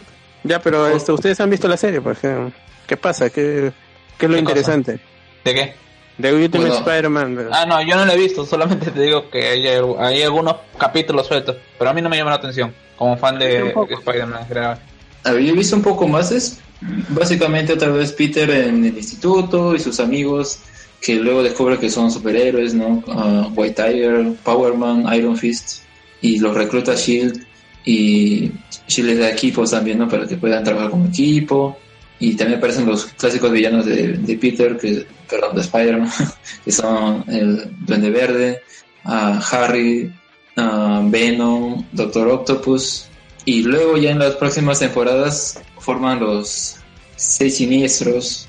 Um, yo creo que sirve muy bien para esta nueva generación ver la serie para los niños, ¿no?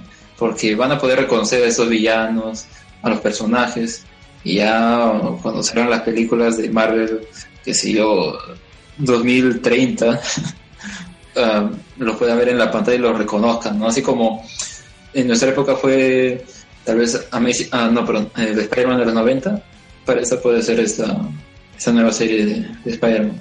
Que si bien es es más comercial, el tono es diferente.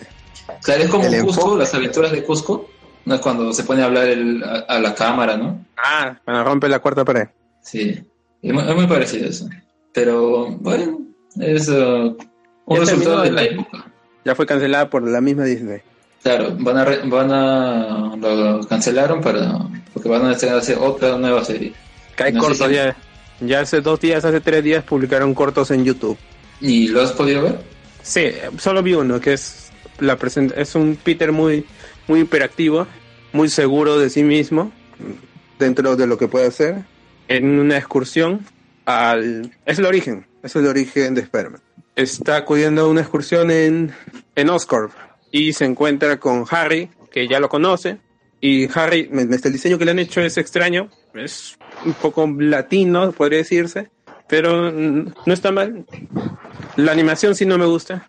La cosa es que entran a Oscorp, están, este, no hay otro, este, no hay buena Stacy en el colegio, no hay, obviamente no hay Mary Jane porque Mary Jane no puede estar en colegio. Y es mordido por la araña. Es un Peter muy hiperactivo, ¿sí? está hablando, participa, no es retraído como los otros que, que hemos visto. Parece más al que va a salir pues en la película. Sí, sí, Ah, es, es Tom Holland. Sí, básicamente. Eh, por cierto, hay otra cosa que quizás me olvidé en su momento de, de- de explicar con respecto a mi a, a- a mi apreciación con respecto a Andrew Garfield como Spider-Man. Me parece que no es su culpa, como lo dije, o sea, es una dirección, porque incluso en hasta el último hombre, sí, hasta, no, me refiero a hasta en hasta el último hombre, el papel que hace Andrew Garfield es mucho más Peter Parker que Peter Parker de, de web. Claro. Es, es- o sea, sí puede, sí da calidad, eh, tiene la calidad para hacer ese tipo de papel. Así que si hubiera hecho, Debería llamarse hasta la última araña, debería llamarse esa película. Ah, definitivamente, todo- sí. Claro, o sea, mira, si me hubieran mostrado, por ejemplo, ese tipo de, de relación que tiene, por ejemplo, cuando sale a enamorar a la, a la, a la enfermera, hasta el último hombre, con respecto al, al- o sea, queda, queda, probablemente queda Eso, como- como Mel, Gibson debería dirigir una película de superhéroes. Me gustaría ver que, que da algo. Así, No, Va, va a terminar Squad. Escuadrón Suicida. No. Suicide Squad. O sea, creo que sí da, o sea, me parece que sí da, o sea, vamos a ver, no sé, pues ahora sí vamos a ver la- a, a Slipknot, sí, a- al Slipknot de su, de su momento, eh, volar las cabezas, estar parado ahí en un momento y caerse, desplomarse, tres, cuatro, cinco tomas así de, del, del, del cuerpo desmembrado. Creo que ese es un poco de la- del abuso de que hace eh, Gibson, pero pues, supongo que a los a la gente de DC que le gustó la primera película le va a gustar, pues no, porque es más, es más oscuro, pues no, es más real, es más real. Oscura, R, 100% real, no fake. Ya. Claro. Bueno. Y bueno, ¿qué expectativas tienen sobre Spider-Man Homecoming? Ah, ya podemos ver unos pequeños vistazos en Civil War, ¿no? su primera aparición, que si bien es muy forzada, como dicen algunos, ah, lo quitas de la película no, no cambia nada, pero el hecho de verlo, al menos en el cine, ¿no? Ah, aparecer la palabra Queens en la pantalla y luego verlo de espaldas, y dices, ese es Spider-Man, es Peter Parker, y te emocionas, o sea, eh, eh, creo que es una escena fanservicera, pero bien bien hecha. Yo pensé que en algún momento que el, el pata que aparece, en el chivolo que aparece en Spider-Man 3 iba a ser Peter Parker. Sí, que ya sé que después de toda esta vaina de, de que esté en Wisconsin es, es un poco mm, un poco salido, pero quizás en algún momento, como le hicieron, creo que cuatro, un contrato por cuatro, cuatro películas más a ese chibolito, lo podían introducir, Ah. pero no, se quedó. El, eh, el de Iron Man 3. Claro, el chivolo, que de alguna otra manera Pero no sería todo el más mundo un Iron Man. de que. Que sea un Iron Lad. Iron ¿no? Iron Heart. Como Aqualad. Iron Heart. No, pues eres mujer, ¿qué te pasa lo con los sé, negros? ya ¿Cómo lo que quieres cambiar a los negros? ¿Qué te pasa? Bueno, este ya se estrena la película hasta la siguiente ¿Tus semana. expectativas? Bueno, yo creo que todos vamos con el hype después de haberlo visto en Civil War, lo mismo que dijo que dijo Alexander, o sea, ¿cuánto tiempo estamos esperando por una película del Hombre Araña? Después de lo que tuvimos con Tobey Maguire, con Andrew Garfield. Entonces, ahora vamos a tener a un Spider-Man chivolo chivolo, no que aparenta ser chivolo, sino un chivolo per se. Así que vamos a ver qué tal sale. Ya que hable el bot, que él es el hater. A ver, Yo- nuestro bot, Alberto Escalante, que ha sido jurado del concurso de bots. Sí. A ver. Es otra película más de Marvel. Ya, La película va a ser correcta, va a ser, va a ser divertida. Las actuaciones siento que va a ser van- mucho de van a funcionar. Claro. Y los efectos no, no me gustan, no me gusta cómo se ve, el- no se gusta cómo, no me gusta cómo se ve el traje, es demasiado plástico. Sí, sí, sí, sí. O sea, Eso me molesta. Me, no me, ese parece, no me molesta que, este, que esté Iron Man, eso sí no. No me gusta que la acción no se vaya a situar tanto en Nueva York por los trailers. Pa- Parece que va a tener acción en Washington. Me gusta ver a Spider-Man más entre los edificios. Pero la película va a estar bien, va, va a estar correcta. Vamos a salir con una sonrisa y vamos a querer más. Y vamos a querer va- ver más del personaje ya en, en Avengers el próximo año. ya.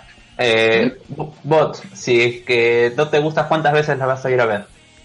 Yo ya tengo entradas para el jueves, para medianoche. Y luego ¿Dónde? para las 4 de la tarde, creo. Ah, ¿Ya compraste dos? Sí, porque ¡Hala! Lo que ocurre es que él es un bot, pues de- entra al sistema de Cineplanet y compra las entradas. me descargo el archivo. Ese, él, él arma su propio cubo QR. Ojo que la cosa chévere va a estar en el Cinemark de Angamos. ¿Por qué? ¿Qué ¿Qué, pasa? qué va a haber? No, ¿Qué, siempre qué? es ahí, siempre ahí, ahí se reúnen un montón de, de cosplay. Marvel Perú. Marvel Perú, esa gente. Sí, claro. Sí, Lu- Luis Miguel Santa Cruz, este, El experto. Acatriz, toda esa gente. No, no. El El experto. experto es uno que ya todos sabemos.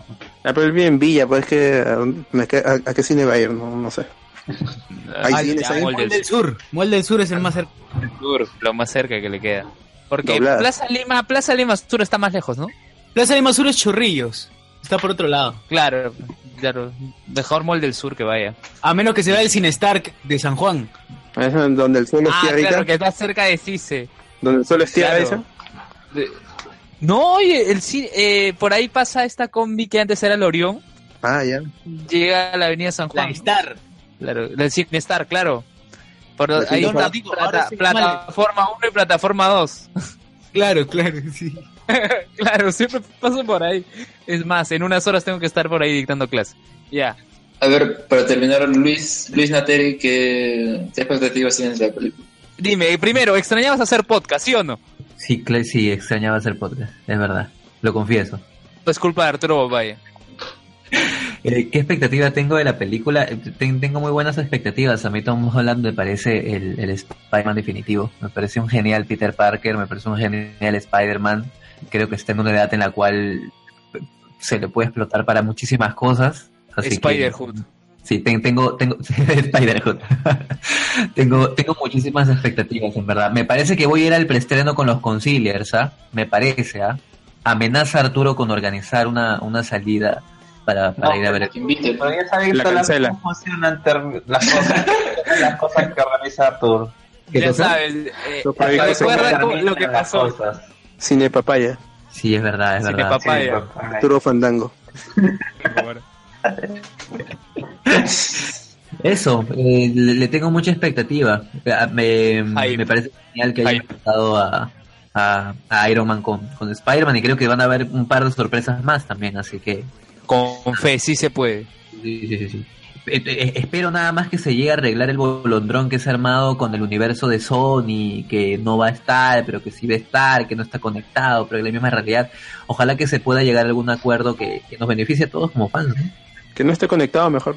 No, pero es que ya dijeron que va, va a ser parte del mismo, eh, del mismo universo, pero diferentes realidades.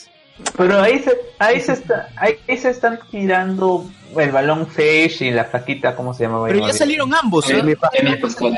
Amy Pascal. Pero ¿a qué, a qué implica, a qué se refiere con, con mismas realidades? ¿Cómo separados, pero mismas le estaba realidades? alucinando así, lo estaba alucinando No, pero no revueltos. Por ejemplo, Sería como las series de Netflix, ¿no? Que están en la misma realidad, pero Claro, igualito, igualito. Es, no sé, imaginemos en Perú, ¿no? Todos pertenecemos al universo Perú, pero hay diferentes realidades como que una casa, otra casa, otra casa, otra casa, ¿no? Entonces, este, Claro. uno puede hacer referencias pequeñas eh, a, a un personaje, ¿no? Pero no necesariamente va a interactuar con él. No sé lo que va a pasar en... en lo no tiene su, sus- su aspecto arácnido. claro, ese es el asunto. Sea un monstruo gigante negro. O sea, Pero a mí no me cuadra que, por ejemplo, Venom, o mucho que Tom Hardy haga de Venom, si es que va a ser el mismo universo, porque, o sea, ¿cómo se va a originar? Porque primero el simbionte pasa por Peter y luego ya recién se va con Eddie Brock, ¿no? O sea, y además no tiene la misma edad, porque en realidad este episodio ocurre cuando ellos están trabajando en el mismo periódico, el otro por envidia, y etcétera, ¿no? O sea, ¿cómo desarrollar eso? envidia, le tiene envidia. ¿Cómo- De alguna forma lo harán, pues. Lo harán. O, o- o tal vez puede ser ah, no necesariamente la misma línea del tiempo, sino que ocurre años posteriores, ¿no? Algo así. no sé, para darle más sentido. Futuro. Claro. Futuro. Pero no veo a Disney haciendo eso. Por eso, pues, lo hace Sony, no, no Disney. pero... Entonces no, no se van a encontrar, ¿no? No A- tiene a- sentido que hablemos. a, a, um, ver al Venom de Hardy con el de Spider-Man. Aunque en ese caso yo sí le iría a Tom Hardy en lugar de Spider-Man. ¿ah? Yo les pongo uno al costado del otro diciendo que Tom Hardy de un, de un brazazo lo, lo noquea a, a Tom Holland. No, tiene que ser alguien así como Luke Cage. O sea, lamentablemente sí, o sea, tiene piedra. que ser fuerte, imponente, no sé. Aunque el, el, el Bane que, que hace es bastante chato, la verdad. O sea, es físicamente. truco de cámara Claro. para hacerlo más imponente que Christian Bale, que es más alto. Sí. Oye, yo me pongo cómo se pondría a llorar internet si ponen a un Venom negro. Es un negro por Oye, venir. Un Venom negro. antorcha negro. No, no, escúchame, escúchame. Esto es un éxito. ¿ah? Un Venom negro, pero que el traje simbionte sea blanco. el antivenom. Como el antivenom, como el antivenom. Antivenom, antivenom. Muy bien, Bueno, Sony siempre puede salir con sus ideas locas. muy bien. ¿Alguna recomendación para cerrar? El bot. Que lean Secret Empire. por- Ay, para ¿por que qué? estén preparados. Para que estén preparados para lo que viene. Lo Eh, que nos suponíamos era que. ¿Qué cosa? Lo de que, que aparezca Bruce Banner ahí. Ah, Pero aparece Bruce Banner en el último panel del, del número 5. Oye, de verdad, cada cómic saca una cosa que dices, oye, pero no tiene sentido, ¿no? Por ejemplo, ah, ah, El backstory. Capitán América agarrando el martillo, ah, luego sale otro Steve Rogers.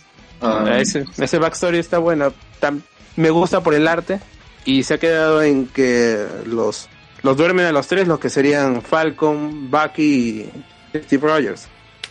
Pero, pero Falcon está en, ayudando a la gente de, de Tony Stark con Hawkeye y los otros. Entonces, no sé cómo Marvel va a resolver esto, pero sí está interesante. Entonces, sí vale, sí vale leer. Se, creo que se va a trazar el último número, entonces hay tiempo para que se pongan al día. Y sí, sí creo que es recomendable. No los he leído los, los tie-ins, los otros que también llevan el título de, de Secret Empire, que es el grupo de, de Black Widow con los chivolos de Champions. Eso creo que también está interesante porque del 4 al 5 cambia el estatus de Black Widow, de estar libre a estar capturada. Entonces, sí es interesante que, que lean y sobre todo si tienen interés en lo que va a venir, que es Marvel Generations y Marvel Legacy ya en, en agosto y en septiembre. Ya, pero dime, ¿en ¿cómo arranca Secret Empire? A ver, para alguien Ah, que ¿Cómo arranca Secret Empire? Ya, Ya. es- después, post Secret Wars, Steve Rogers y Sharon Carter están viejos. No, este, sí, Sharon Carter. Claro. Ocurre el mini evento Avengers Standoff en los cómics de Avengers y al final se vuelve joven a causa del cubo mágico que, que ha obtenido conciencia y es Kovic, una niña que ha sido criada por el Red Skull. Al ser rejuvenecido, él despierta como miembro de Hydra. Siempre ha sido miembro de Hydra, pero ha sido un agente durmiente. Lo explican que, que Hydra en, en un primer momento, durante la Segunda Guerra, hizo que, que Steve Rogers se vuelva miembro de los aliados, o sea, americano. Bueno, él era americano, ¿no? Pero estar en, en la fila de los, de los aliados junto a los Estados Unidos. Y desde ese momento hasta ahora, él ha estado dormido. Pero ahora ya es tiempo de despertar.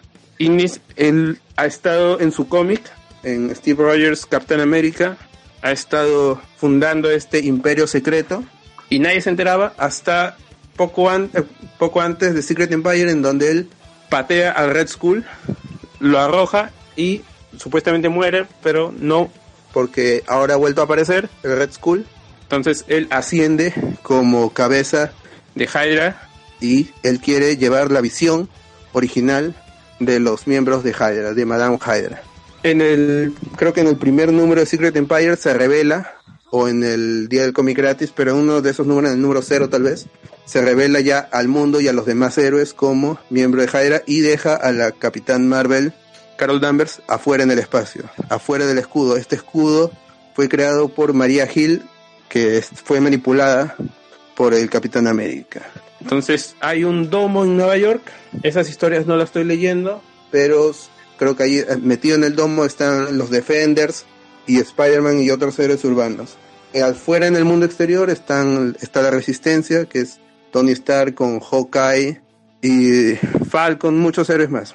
Black Widow tiene su grupito que es más radical y el Capitán América y Tony, y Tony Stark que están en la carrera por conseguir los pedazos de Kovic, el cubo, cubo mágico, el cubo cósmico, para regresar a Steve Rogers a un status quo anterior, que es lo que quiere hacer Marvel, que es regresar a los héroes a un status quo más familiar, para que los fans no estén tan enojados.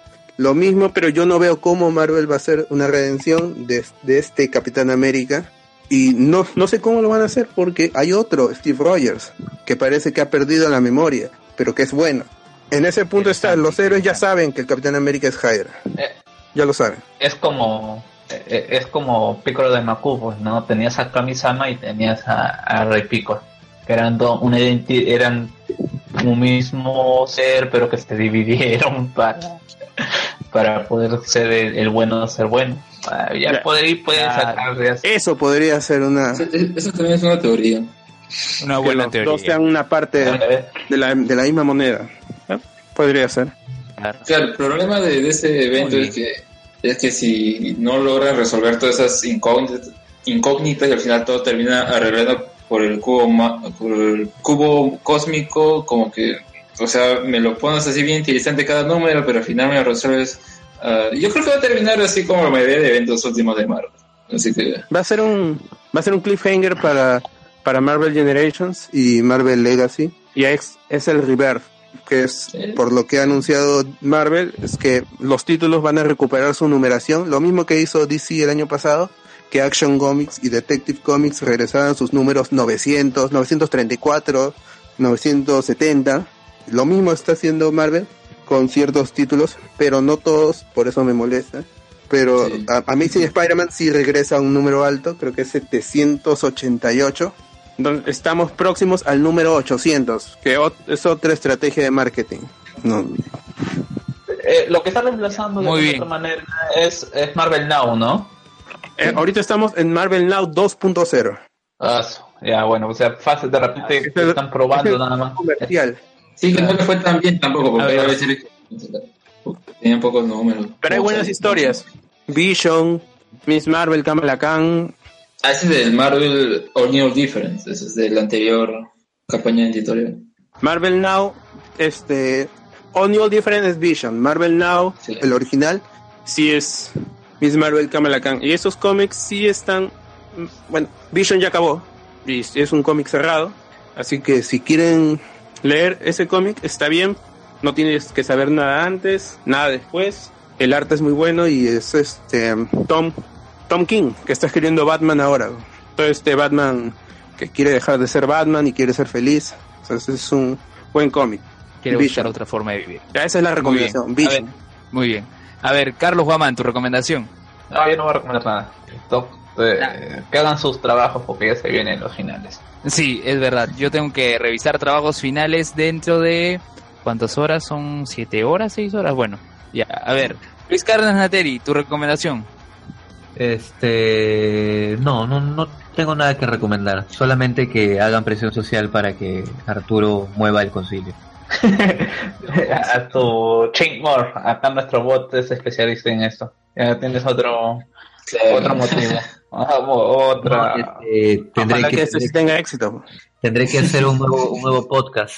Si no, de lo contrario. No, no, no, tiene que volver el concilio en sí mismo, porque ya y- eh, lo necesito. Ya, ya sabes, Arturo, yo lo edito gratis, no hay ningún problema, pero tienes que sacarlo, tienes que publicarlo. Ya. Sosur, una imitación, una recomendación, ¿qué nos quieres dar? Eh, no, simplemente vayan al teatro, consuman teatro y sean felices, nada más. Ya, muy bien. Chino, ¿no tienes ninguna obra ahorita? Eh, no, ahorita no. El 12 de agosto estreno una obra infantil que se llama Conejo Hotel. Va a estar los sábados y los domingos a las 4 de la tarde en el Olivar y forma parte del MCU. Telo, el telo- el telo del conejo, el telo del conejo, ya sabemos qué hará ahí. Ya. Alexander, tu recomendación. Yo, yo les recomiendo una serie de Netflix ah, que tiene dos temporadas, ah, 10 episodios cada uno y dura entre 20 minutos, media hora, es eh, corta, pero es American ah, no, disfrutable. ese es Amazon. Eh, pero es bien disfrutable. Es eh, Master of None, creada por Aziz Ansari, que es un comediante que ha hecho stand-up comedy. Recuerdo haberlo visto primero en un... claro, recuerdo haberlo primero visto en un programa de MTV que era Human Giant, que eran como sketch cómicos o algo así. Y eh, bueno, en esta serie eh, es sobre un indio, un hindú, ¿no? Un, un hindú ah, que sus padres son, han venido de la India, han trabajado acá y todo. Y bueno, de su vida en Nueva York con sus amigos. Y toca varios temas, ¿no? Por ejemplo, cada capítulo tiene una diferente temática. Ah, por ejemplo, hablan de los padres, de, o otro capítulo sobre ser padres, otro capítulo sobre los ah, cómo están representados en la televisión los hindúes, ah, y así diferentes, pues, ¿no? Yo, vi- yo vi el primer episodio, no me, no me terminó de gustar. ah, es el primero, pues, pero los, los demás son, son bien, son bien pajas. O sea, Y tú, tú- tú me animas a que continúe viendo.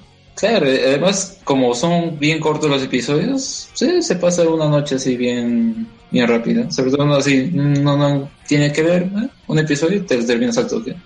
Eh, ¿Al, eh, al experto le gustaría? no, al experto no le gusta nada. Bueno.